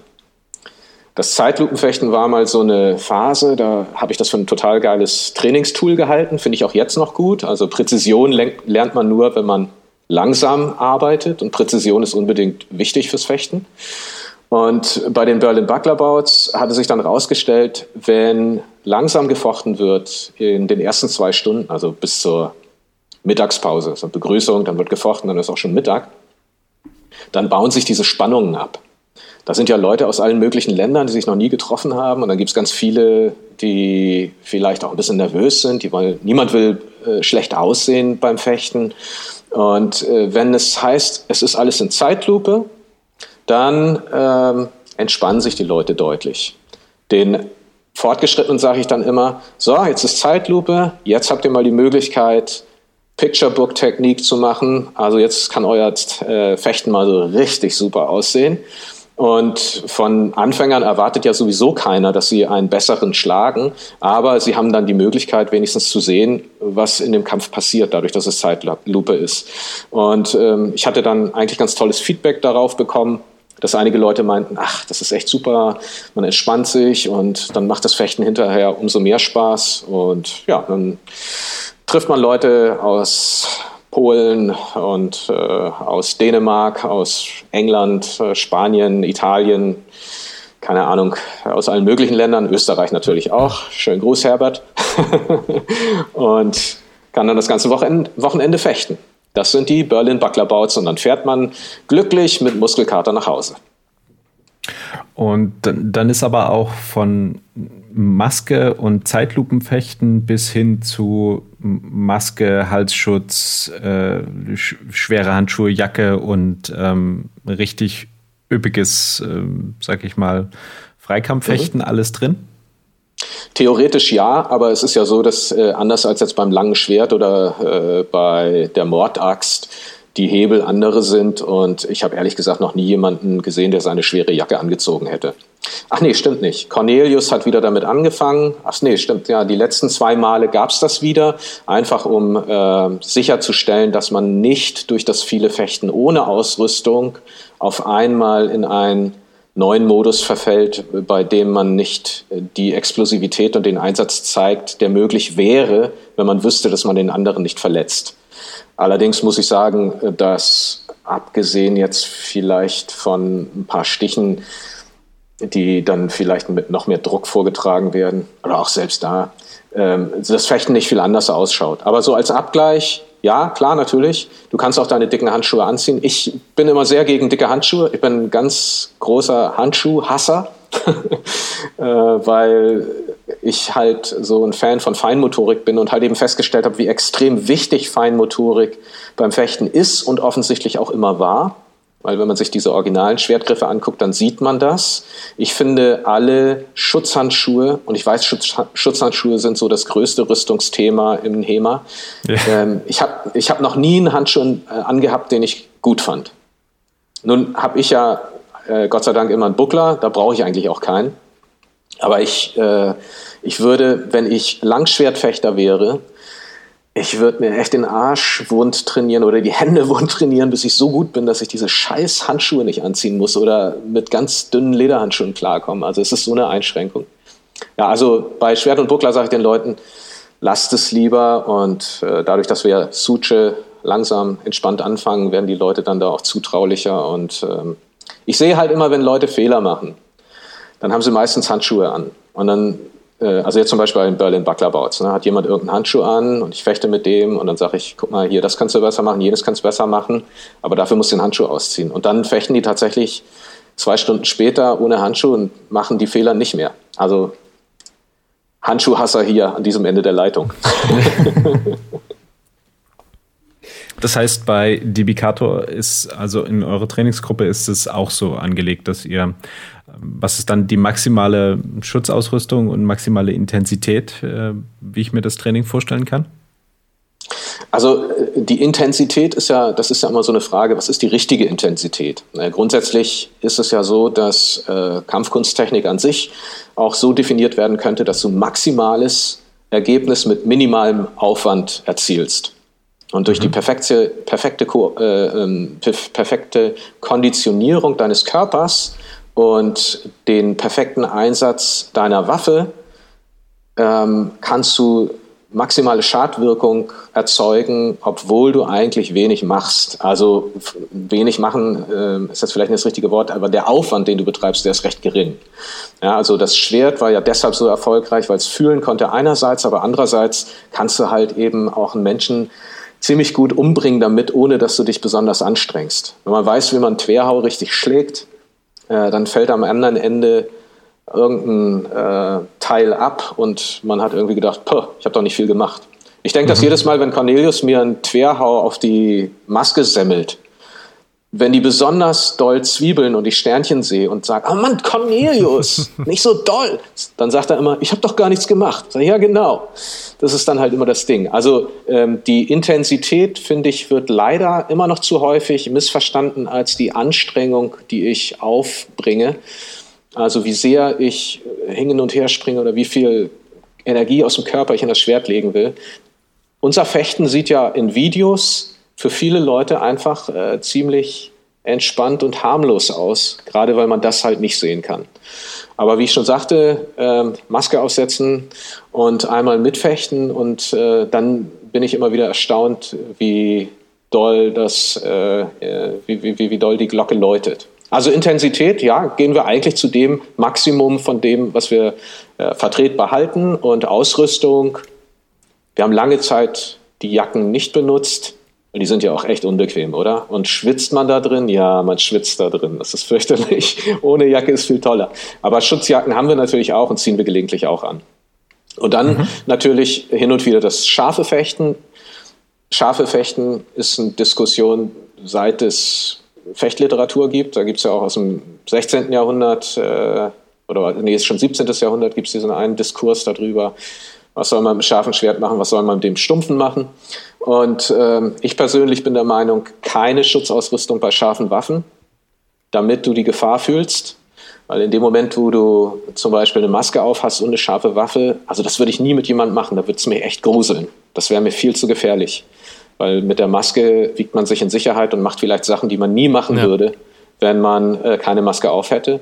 Also bei scharfen Waffen keine Schutzausrüstung. Und was die Hände angeht, muss ich sagen, war das Scharfechten auch super, weil ich beim Scharfechten automatisch, ohne darauf zu achten, kleinste Bewegung mit der Kreuzstange gelernt habe, die ich äh, in 15 Jahren Training mit stumpfen Schwertern nicht gelernt hatte. Und ich krieg einfach auch nicht mehr auf die Finger. Also ich krieg nicht mehr auf die Finger. Ne? Ich meine, ich gehe ja dann auch in Turniere, zum Beispiel, keine Ahnung, das letzte Turnier, das ich gemacht habe, ist jetzt wahrscheinlich auch schon wieder ein paar Jahre her, aber das war bei WMAW und ähm, da hatten die Leute auch ordentlich aufgerüstet und äh, ich bin da mit Schwert und Buckler rein, es war ein gemischtes Turnier. Ich hatte äh, mir vorher noch die Erlaubnis geholt, dass ich nur mit meinen Lederhandschuhen da rein darf. Bei den Amis ist das ja immer so eine Sache mit den Versicherungen. Und ich habe aber auch nicht auf die Finger gekriegt. Also das habe ich durch die scharfen Waffen da ganz gut gelernt. Also scharfe Waffen helfen da dann halt eben auch. Ja, das ist so, das sind so die äh, Trainingsmodi, die wir haben und äh, wir machen Techniktraining über ein paar Stunden und schauen, dass wir dann immer mindestens eine Stunde freies Fechten haben. Mhm. Ich würde gerne noch mal einen Themenwechsel vollziehen und nochmal auf deine, mhm. deine berufliche Ausrichtung ja. zurück. Aber der Michael hatte sich noch eine Frage notiert oder hast du jetzt schon untergebracht? Also mehr oder minder habe ich es jetzt äh, schon, schon untergebracht. Also es klang ja schon ein paar Mal an, dass du einen gewissen Hang zum Perfektionismus hast und versuchst die Sachen, die du tust, natürlich äh, auch entsprechend gut zu machen. Mhm. Und äh, ich hatte dich in deinen ähm, Social Media Auftritten oder deinen dein YouTube Videos, was man eben digital ja. von dir kennt, als äh, eher so den, ich sag mal, den Forscher wahrgenommen und weniger so als den, den viel Fechtenden, den du, als den du dich gerade mhm. so äh, beschrieben hast. Mhm. Und äh, das, äh, das war eben für mich neu. Das war so ein, ein gewisser, wie soll ich sagen, äh, Zwiespalt, der sich da ergeben hat äh, viel bist du jetzt eher jemand, der Zeit auf dem Fechtboden verbringt äh, mhm. und ficht und macht und tut oder der eben an dann Kleinigkeiten forscht und ähm, vielleicht auch an der, an der Rekonstruktion. Also mhm. wie, wie ist dein, wie geht das zusammen ja. und wo liegt vielleicht ein Schwerpunkt, wenn es einen gibt? Mhm. Also, wie ja bereits schon klar geworden ist, unbedingt beides. Und das ist natürlich auch extrem zeitaufwendig. Also, das kann ich eigentlich auch alles nur bewerkstelligen. Also sowohl Forschung, und zwar da jetzt dann halt eben nicht nur was Rekonstruktion von historischen Fechtsystemen angeht, sondern halt eben auch die Forschung in den diversen Museen, dann das Dokumentieren von diesen Waffen und äh, all dieses unter einen Hut zu bringen und dann auch noch regelmäßig zu fechten und dann auch noch so viel wie möglich mit anderen Leuten auf Social-Media-Plattformen zu teilen und noch an einem Buch zu arbeiten und noch eine Vorlesung vorzubereiten und noch ein Video zu machen fürs Rhein-Event. Das geht natürlich nur, wenn man tierisch viel Zeit investiert. Aber ja, ich bin in der glücklichen Position, dass ich diese verschiedenen Facetten ich will zwar nicht sagen, zur Gänze ausleben kann. Ich habe tatsächlich auch noch ein Leben jenseits des Schwertes, aber doch zu einem ganz großen Teil. Und äh, ja, es ist cool. Also das sind tatsächlich unterschiedliche Facetten von mir. Und das hast du genau richtig gesehen. Ist aber kein Widerspruch. Mhm. Und du kriegst das ja unter anderem deshalb hin, weil du eine sehr erfolgreiche Patreon-Seite hast. Beziehungsweise nicht nur da. Du bist mit Abstand die am, am erfolgreichsten, was soziale Medien angeht, aus Deutschland raus. Also deine Facebook-Seite hat irgendwie 22.000 Abonnenten. Mhm. Äh, du hast einen sehr gut besuchten YouTube-Kanal, was natürlich dann auch dafür sorgt, mit, auch mit dem Content, den du produzierst, der ja auch mhm. sehr gut aufbereitet ist, grafisch, ähm, weil du ja auch Illustrator bist. Ähm, dass natürlich auch dein, dein Patreon ganz gut läuft. Magst du, magst du das einmal im Podcast teilen? Ist, ob das jetzt sozusagen schon also bist du auf dem Weg davon, dass dein Patreon dein Hauptberuf ist oder reicht das noch nicht mhm. ganz? Äh, das wäre toll, wenn das reichte, aber leider habe ich da zu viele Verbindlichkeiten. Es ist aber natürlich schon super, dass über die Jahre jetzt dann halt eben äh, wenigstens ein Teil meiner äh, Aufwendungen halt eben tatsächlich auch durchs Fechten bestritten werden kann, sei es zum einen halt Seminare, die ich gebe, oder halt eben auch Patreon. YouTube äh, bringt nicht mal eine Tasse Kaffee und äh, okay. das ist wirklich lächerlich. Also da habe ich sogar tatsächlich mal überlegt, das komplett zu streichen, was die Monetarisierung angeht, weil das derartig wenig ist und mein Steuerberater immer stöhnt, weil er nicht weiß, wie er den Mist versteuern soll. Das ist, sind dann auch so Sachen, mit denen man sich rumplagt. Patreon ist in der Hinsicht absolut vorbildlich. Also anders als andere Social-Media-Plattformen, die Monetarisierung anbieten, ist Patreon wirklich richtig super. Ist für die Leute gemacht, die was zu teilen haben. Äh, ich bin von einem befreundeten Illustrator darauf hingewiesen worden vor ein paar Jahren und habe das dann mal ausprobiert.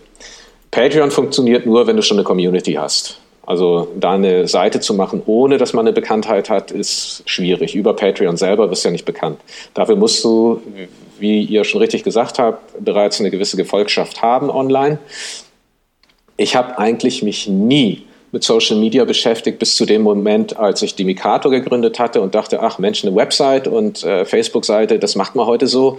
Äh, und äh, vor allen Dingen die Facebook-Seite war dann auch relativ schnell erfolgreich. Das lag aber daran, dass mich halt schon viele Leute kannten und die waren alle schon auf Facebook. Ich war bis zu dem Zeitpunkt, wo ich die Mikato online gestellt habe, noch nie auf Facebook. Und äh, ich weiß noch, wie ich da auf diesen Ticker geguckt habe und mich gefreut habe, äh, dass dann die ganzen Fechtfreunde aus äh, USA waren so die ersten, die das geliked haben und dann dut, dut, dut, ging das immer weiter und dann kam der erste Post, der dann über 1000 Klicks hatte und ich dachte, wow, ist das geil. Und ähm, man muss aber sagen, das war eine andere Zeit, weil äh, Facebook es heute schwer macht, dass Seiten wachsen. Ich kann mir vorstellen, mhm. dass wenn du Geld bezahlst, dann geht das schneller.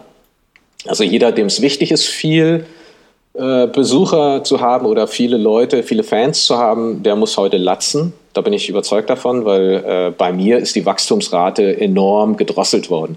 Also bei mir war es so, dass die ersten Jahre hatte ich ja, keine Ahnung, jedes Jahr irgendwie, keine Ahnung, 5000 Leute mehr oder so. Und jetzt, äh, ist, auf diesen 22.000, die du erwähnt hast, da hänge ich schon mhm. eine ganze Weile drauf rum. Ohne dass sich jetzt großartig irgendwas an der Art des Postens geändert hat. Das gleiche bei ja, na, YouTube ist ein bisschen anders. Bei YouTube ist das so, dass ich poste ja nicht häufig auf YouTube. Also anders als jetzt äh, die anderen bekannten YouTuber, die zu HEMA posten, das sind ja dann äh, so die internationalen Kollegen wie Matt Easton zum Beispiel. Mr. Ähm, Kontext. Genau. Der macht ja fast nichts anderes. Und bei Matt ja. muss man auch sagen, dass der äh, schon ewig online ist. Also und dem war es auch immer wichtig, gehört zu werden und auch äh, eine große Gefolgschaft zu haben. Das war mir jetzt nicht so wichtig. Also es stellte sich dann raus, dass es toll ist, weil man dann natürlich eine größere Reichweite hat, um die Leute zu treffen, die einen dann vielleicht auch auf Patreon unterstützen. Aber YouTube ist bei mir nur deshalb äh, über 10.000, ich weiß nicht, sind jetzt 42.000 und ein Keks, weil ich einmal äh, so einen viralen Hit hatte, den ich dann auch äh, in dem Moment runtergenommen habe, wo äh, der Content nicht mehr meinen Ansprüchen genügte, was eigentlich aber auch so ganz gut zeigt, wie ich zu der Sache stehe. Also ich teile das, was ich für gut halte und was vielleicht äh, Leute voranbringen könnte. Mir ist es jetzt nicht so wichtig, viele Leute zu haben. Was war dein Hit? Äh, das war das mit, den, äh, mit dem Ballengang. Da, ah, hatte ich, da hatte ich mal so eine Vorlesung. Es ist unmöglich, dass du es nicht gesehen hast. doch, doch, ich kenne das noch. Ja, ich habe ja, mal überlegt, genau. ob ich dich danach das, fragen sollte, weil das genau. war was, das hat große Wellen geschlagen, sowohl innerhalb als auch außerhalb der HEMA-Szene, aber du hast über die Jahre deine Meinung dazu dann auch geändert und die Videos auch wieder runtergenommen. Das habe ich irgendwo noch gesehen. Ja, genau. Also erstmal war ich total überrascht, dass ich äh, da ein paar Millionen Leute äh, für ein Video begeistern können oder darüber eifern können, wo es halt um, um, um Gehen geht und ähm, habe dann aber natürlich dadurch auch total viel gelernt, weil ich halt eben auch viel ähm, Kontakte bekommen habe zu Leuten, die sich nur mit sowas beschäftigen. Und da war es dann übrigens so, dass die, dieser Vortrag gründete auf eine Vorlesung, die ich selber gar nicht gehört hatte. Die Vorlesung hatte eine Freundin von mir gehört, also zu dem Zeit auch noch eine äh, Fechtschülerin von mir und die hatte mir davon erzählt und ich habe gesagt, ach ist ja geil, das passt ja toll zusammen mit dem, was wir so rausgefunden haben. Dann habe ich aber ähm, Monate später, als diese Vorlesung dann als Paper online gestellt worden ist, danach gelesen und fand dann aber die Quellenzitate überhaupt nicht überzeugend. Also das, was äh, da behauptet worden ist, ähm, ich meine, zugegebenermaßen, da ging es um Arming-Shoes, also um Schuhe, die man in einer, in einer Rüstung trägt und es ging nicht um den Ballengang im 1,33, das muss man freundlicherweise natürlich sagen, aber ähm, die, die Erkenntnisse, die da gewonnen äh, worden sind, fand ich wissenschaftlich dubios und äh, damit äh, habe ich dann auch nochmal alles hinterfragt, was ich äh, daraus abgeleitet hatte. Und unsere Beinarbeit hatte sich weiterentwickelt. Also wir hatten dann halt einfach auch äh, bestimmte Sachen weiterentwickelt und damit war es nicht up-to-date und dann habe ich es halt wieder runtergenommen. Man kann das Ding immer noch sehen, wenn man möchte. Man kann auch uralte Dimikator oder ich weiß nicht, ob noch ältere, ich weiß nicht, ob es noch die alten Hammerbock-Dinger irgendwo gibt, vielleicht. Aber auf meinem Patreon, wenn man da weit genug runterscrollt, findet man auch Videos, die nicht mehr gelistet sind, weil sie, was den Content, also irgendeine Technikinterpretation zu, keine Ahnung, Schützen gegen zweite Hut nicht mehr up-to-date ist und dann nehme ich das runter. Muss ich doch niemanden verwirren. Ich mache das immer für genau so einen Typen wie mich, der zwölf Jahre alt ist und der nach so einem Kram sucht, wie ich immer gesucht habe. Und den will ich nicht verwirren mit ollen Zeug, das schon nicht mehr up-to-date ist. Aber ihr würdet natürlich auch gerne wissen, wie man halt äh, seine Gefolgschaft erweitert. Und da das muss ich euch. wäre total gut, ja. Ja, das wäre total gut. Das würde ich auch gerne wissen. Weil ich gucke natürlich irgendwie, ich gucke natürlich dann immer, äh, was haben, wie viele Follower oder wie viele Klicks haben andere Leute. Und da bin ich eigentlich immer ziemlich erschüttert, ähm, wie groß das Potenzial eigentlich ist, was das Interesse am Schwert und Schwertkampf angeht. Das sieht man ja ganz gut auf Kanälen wie äh, nehmen wir mal was weniger Seriöses wie Scalagrim oder so. Ich meine, wie viele Millionen Leute gucken sich den Kram an? Und das letzte Mal, als ich so ein Video geguckt habe, habe ich gedacht, hm, also ich würde ihn jetzt nicht nach irgendeiner Schwertechnik fragen, wenn ich irgendwie ein Problem hätte. Er hat tatsächlich äh, 1,4 Millionen Abonnenten. Ich habe gerade mal geschaut. Also schon eine ganze Menge. Ja, ja, genau. Unfassbar. Naja gut, ähm, da gibt es dann halt eben auch Sachen zu Videospielen und äh, da gibt es noch äh, den äh, freundlichen Metatron. Das ist auch ein netter äh, Typ aus Italien, äh, der übrigens auch ein Patron von mir ist, was ich auch cool finde ähm, und mich auch mal eingeladen hatte, ein Video mit ihm zu machen. Es gibt auch noch Frand, der diese ganzen Schnitttests macht, der so ein bisschen äh, straightforward Texan Delivery hat und dann in seinem äh, Backyard, weil Garten kann man dazu ja nicht sagen, äh, Backyard dann irgendwie Sachen äh, zerschlägt mit scharfen Schwertern. Ähm, mit dem habe ich ja auch mal zusammengearbeitet. Ich glaube, der hat jetzt, weiß nicht, 50.000, oder das ist ja so ungefähr meine Gegend. Also äh, mir ist es nicht so hundertprozentig klar, wie das heutzutage funktioniert mit den Social Media. Also ich glaube, dass es lange Zeit so war, wenn du geilen Content hattest, dann mhm. hast du, wie im echten Leben, auch die Leute ähm, automatisch angesprochen oder umgekehrt, die Leute, die das interessiert hat, die haben dich gefunden. Und äh, irgendwie ist das heute nicht mehr ganz so. Also ähm, großen Hit auf YouTube habe ich schon lange nicht mehr gehabt. Also ich glaube, das letzte Video, das im sechsstelligen Bereich war, das war auch irgendwas mit Wikingern. Aber ich habe schon etliche andere Wikinger-Videos gemacht. Ich kann mir vorstellen, dass manche Sachen, die ich mache, zu speziell sind. Aber ich halte es trotzdem für durchaus möglich, dass man innerhalb von Deutschland äh, fünfstellig, äh, vielleicht sogar sechsstellig Leute ansprechen kann mit irgendeiner Social-Media-Plattform, die sich äh, um genau unsere Passion dreht. Ich glaube schon, dass das funktioniert. Der einzige Tipp, den ich geben kann, ist dranbleiben. Dranbleiben, machen, machen und immer das machen, was man selber gut findet. Also das ist jedenfalls das, was ich mache. Ich mache okay. nur das, was ich gut finde, aber auch gerne mal was machen für Leute, die nicht denselben Kenntnisstand haben. Weil wenn du immer nur das machst, was dich im Moment interessiert, auf dem Niveau, das dich interessiert, dann ähm, sprichst du ja immer nur die Leute an, die dasselbe Niveau haben oder, äh, oder ein noch höheres Niveau. Also ich meine, es ist einfach so, was, was, was äh, den Anspruch des Inhalts angeht. Ruhig auch mal, ja. ruhig auch mal irgendwas posten, was für uns total normal ist. Also keine Ahnung.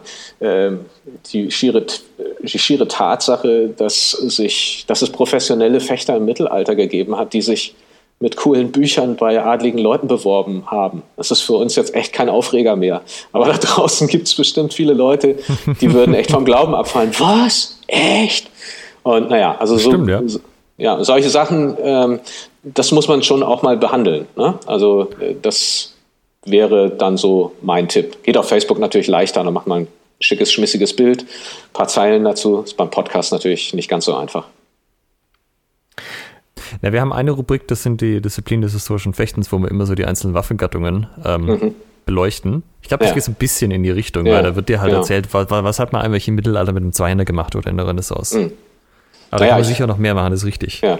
Und dann ist natürlich wichtig, äh, Cross-Posten. Also man schaut dann halt schon, dass man äh, hin und her postet. Aber das sieht man ja auch bereits an Cornelius echt cooler Demikator Schola Facebook-Seite, wo wirklich echt interessantes Zeug drauf ist und auch immer wieder was Neues. Aber für ihn ist es richtig hart, Follower zu bekommen, weil die Zeiten haben sich da total geändert auf Facebook.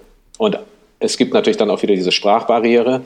Das war ja bei mir eine ganz bewusste Entscheidung, alles auf Englisch zu machen, weil ich auch so sozialisiert worden bin. Ich habe die HEMA-Community, anders als das heute der Fall ist, habe ich als eine internationale Community kennengelernt. Also es gibt heute noch eine internationale Community, aber ich habe mal gehört, äh, dass du, Alexander, irgendwann mal ähm, gehadert hast, wann sollst du denn endlich zu Swordfish gehen, aus den und den Gründen, hatte ich mal so einen Podcast gehört. Und ähm, das kann man heute, weil es heute einfach auch genug Deutsche gibt, mit denen du fechten kannst. Als ich damit angefangen habe, da musstest du einfach zu den internationalen Veranstaltungen, weil sonst einfach die Auswahl an Fechtkollegen viel zu gering war. Und so war es dann auch natürlich, dass nachdem ich dann alle meine Kontakte auf internationaler Basis hatte, dass ich dann auch die Social Media international mache. Ja, das ist schon so. Also du kannst jetzt in einem normalen Jahr dein komplettes Fechtjahr mit deutschsprachigen Events füllen und wirst da auch gut bedient auf einem ganz guten Niveau. Ja, genau, genau. Und das, das natürlich ging früher einfach nicht. Das ist natürlich eben unsere äh, Zielgruppe als der deutsche HEMA-Podcast und natürlich äh, der deutsche Fecht-Podcast, um das an dieser Stelle nochmal klarzustellen. Unbedingt.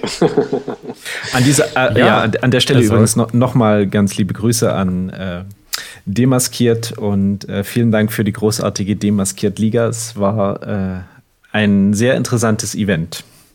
Das hier nochmal als kleine äh, Randnotiz. Ja, ähm, äh, das. Ähm das Abschlusswort hat immer so ein bisschen unser Gast. Äh, normalerweise ist das jetzt auch der Punkt, wo wir sagen, äh, die Leute erzählen das, wo, wo, man sie findet, wie man sie unterstützen kann. Bei dir haben wir es jetzt tatsächlich schon vorweggenommen. Ähm, ich nehme an, es hilft ja am meisten, wenn die Leute dich auf Patreon unterstützen, was deine ähm, Arbeit mit historischen Sachen angeht, oder? Ja, das würde ich unbedingt bejahen. Also äh, falls jemand die Arbeit für so unterstützenswert hält, dass er da gerne einen Dollar oder auch zwei oder auch einen Euro, ich glaube, jetzt kann man mittlerweile auch äh, in seiner Heimatwährung dort äh, die Beiträge einstellen, falls das jemand machen möchte. Oder falls jemand Original oder äh, Zeichnungen von Originalwaffen runterladen möchte in 1 zu 1 Größe und äh, hunderte von Fotos zu einer jeweiligen Waffe, äh, dann ist das natürlich toll, wenn Leute das machen. Das finde ich super. Ah, es war ja klar, dass ich das jetzt sagen würde.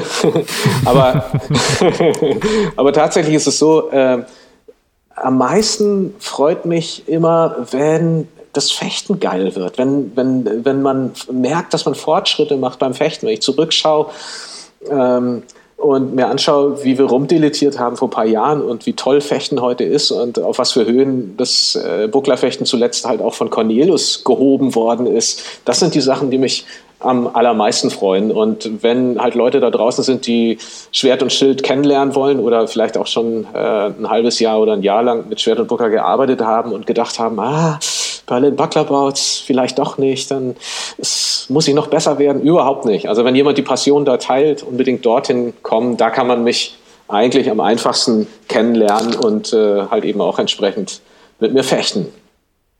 Das klingt auch so ein bisschen seit wie Cornelius. ja, Cornelius und ich ähm, sind in vielerlei Beziehungen unterschiedlich, aber was das Fechten angeht, da gehören wir unbedingt zusammen, gerade weil wir so unterschiedlich sind. Cornelius geht Sachen anders an als ich und das ist natürlich extrem hilfreich bei der Diskussion von Techniken. Und Cornelius, auch wenn das nie zugeben würde, der will genauso gerne seinen Kampf nach Hause bringen wie ich. Im Web findet man dich unter demikator.com, auf Facebook auch als Demikator, auf YouTube äh, unter Roland Watzeka, aber auch da findet man dich mit Demikator, das habe ich gerade noch geprüft. Kommt alles in die Show Notes, könnt ihr euch entsprechend anschauen und dein Patreon-Account heißt vermutlich auch Demikator. Äh, ja, genau. Patreon.com slash Demikator, also Schrägstrich Demikator. Genau.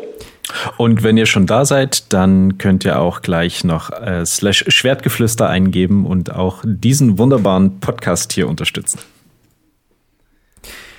Dann sage ich vielen Dank, Roland, für den Podcast heute, dass du uns die Ehre erwiesen hast. Wie gesagt, wir drücken alle die Daumen, dass wenn der, der Hörer ähm, diesen Podcast, also wenn der Podcast den Hörer erreicht, dass bis dahin auch schon dein Buch über Schwert und Schild rausgekommen ist und direkt bestellt werden kann.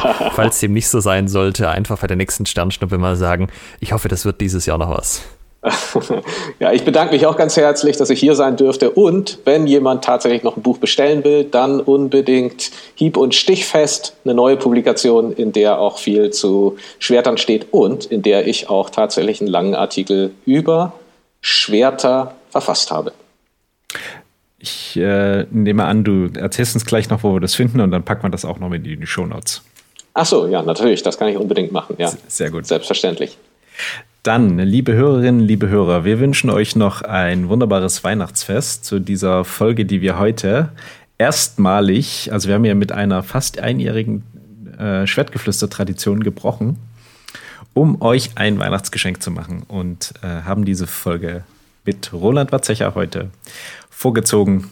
Das war's von uns und dem Dimikator. Macht's gut, bis zum nächsten Mal. Tschüss. Ciao. Die nächste Folge richtet sich insbesondere an diejenigen Hörer, und ja, die gibt es auch, die noch gar nicht mit Thema angefangen haben, sondern ja, sich das vorgenommen haben. Und wir beantworten euch die Frage, wie fange ich eigentlich mit Schwertkampf an?